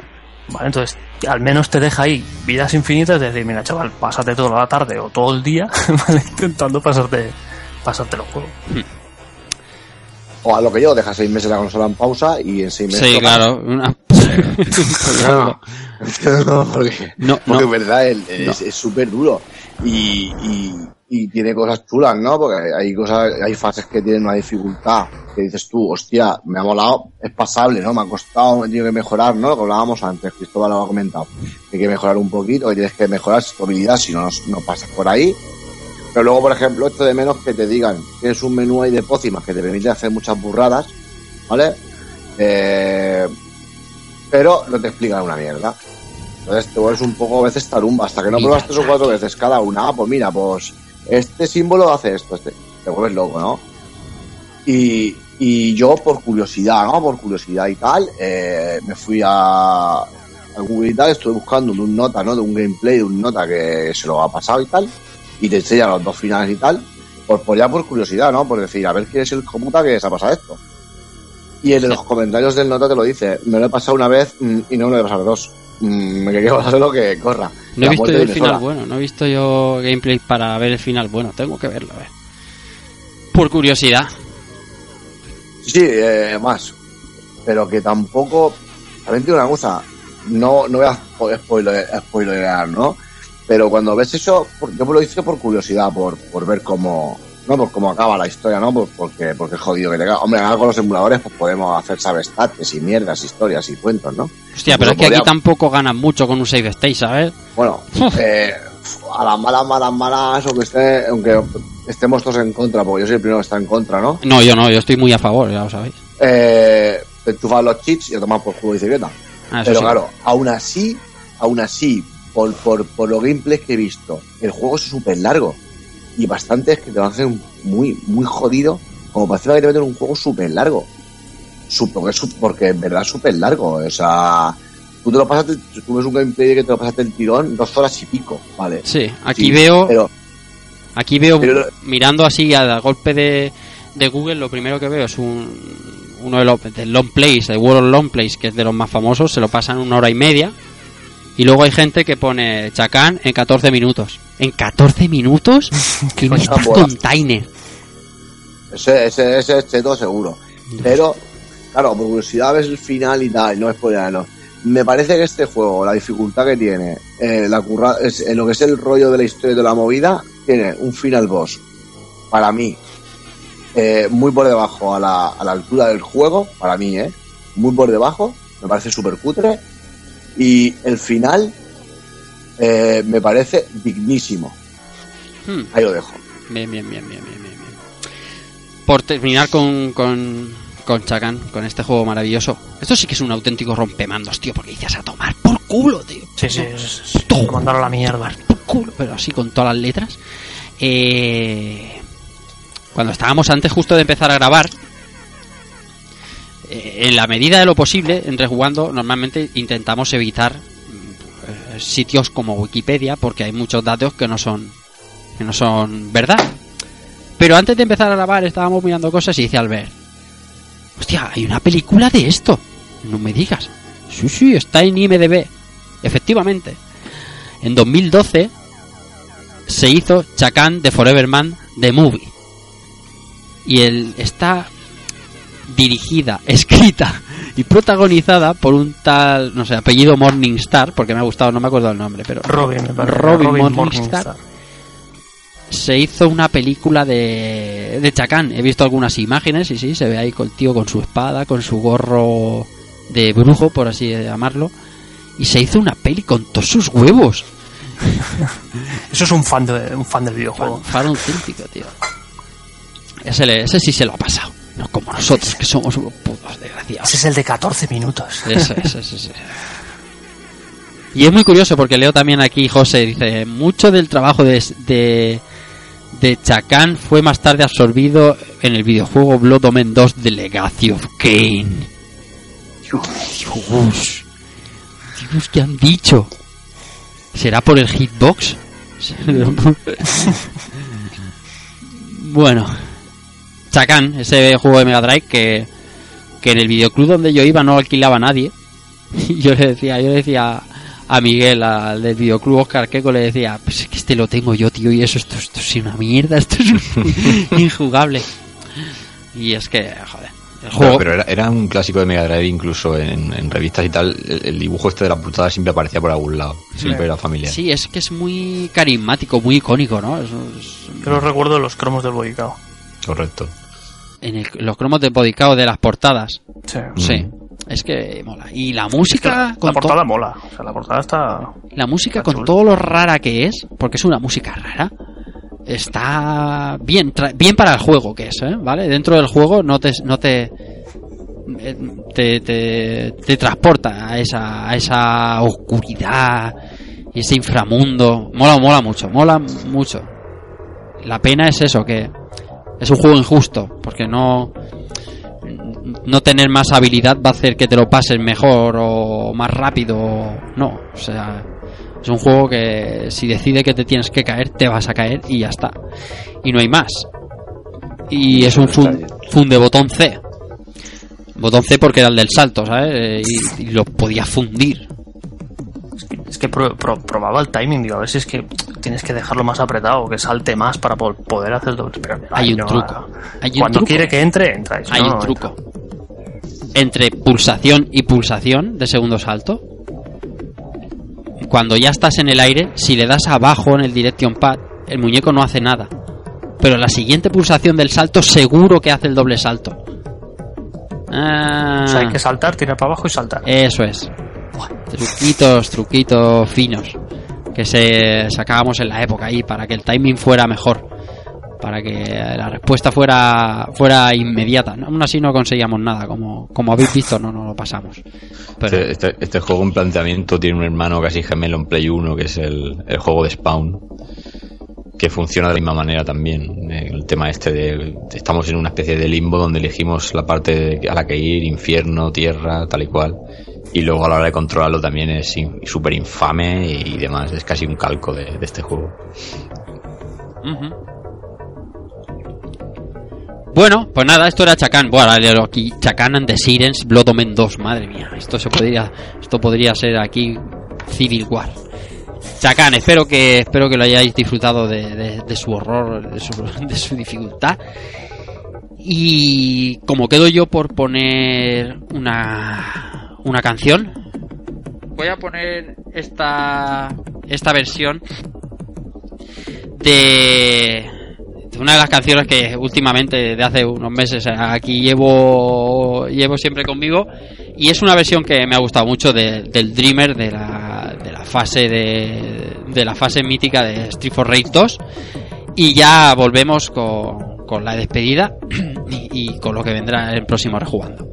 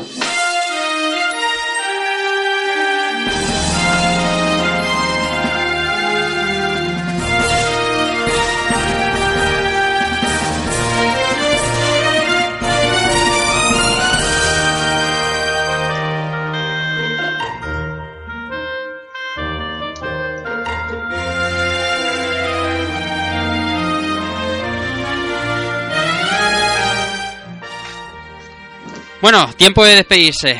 Ha estado bien esto de recuperar juegos difíciles para cada uno de nosotros porque nos hemos echado una risa bastante, bastante importantes durante la semana jugando. José Manuel, nada, que ha estado muy bien la idea y que nos vemos de aquí a dos o tres semanas. Ya veremos con, con qué tema tenemos alguno por ahí danzando. Sí, pues vamos a ver si damos una pensadita, que sí que es cierto, lo hemos pasado, lo hemos pasado en grande Hmm. Jugando estas cosas.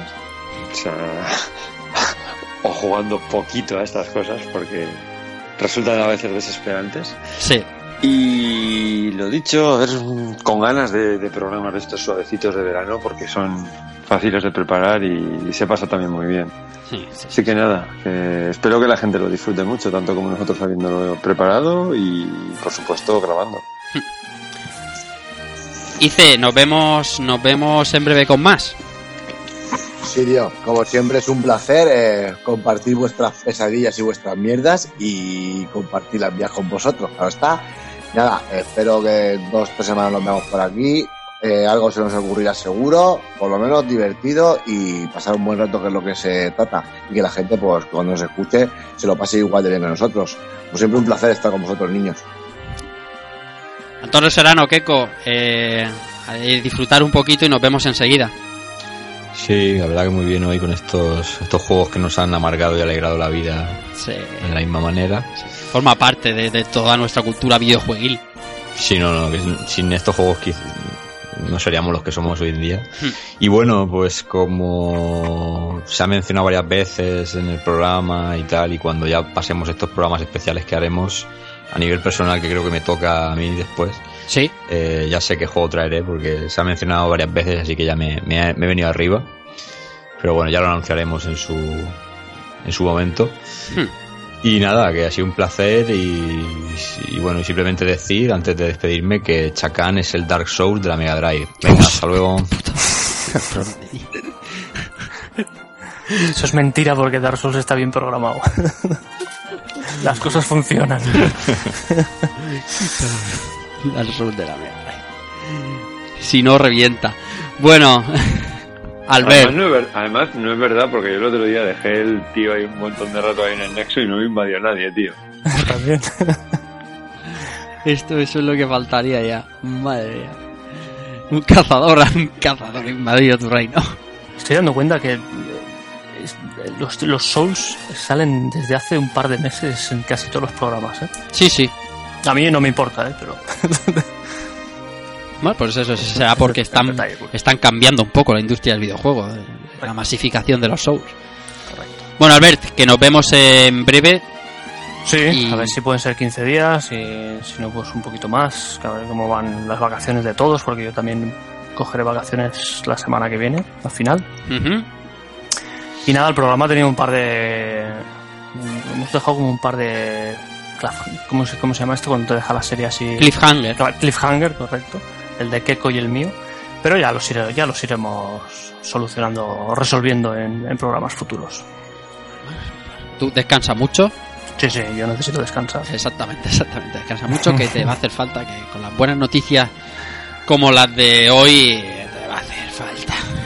Ah, ah cliffhanger para todos. El verano es muy largo. sí, sí, sí, sí. Y nada, queda como siempre en último lugar un servidor que quiero primero agradecer los comentarios a todo el mundo porque han habido un montón y eso significa que todos tenemos un juego difícil eh, que en nuestra infancia pues nos ha tocado los huevos y lo queremos a partes iguales. Es lo que decía la misma, que sin estos juegos pues tampoco seríamos lo que somos. No íbamos a jugar solo bambitas y juegos fáciles de pasar. Tenemos tenemos más cosas que contar, tenemos otros temas ahí rondando, como ha dicho antes José Manuel. Elegiremos uno y estaremos de vuelta aquí eh, a 15 días, 21 días, ya sabéis esto del verano, cómo funciona. Y nada más, recibid un saludo de Rafa Valencia y chao.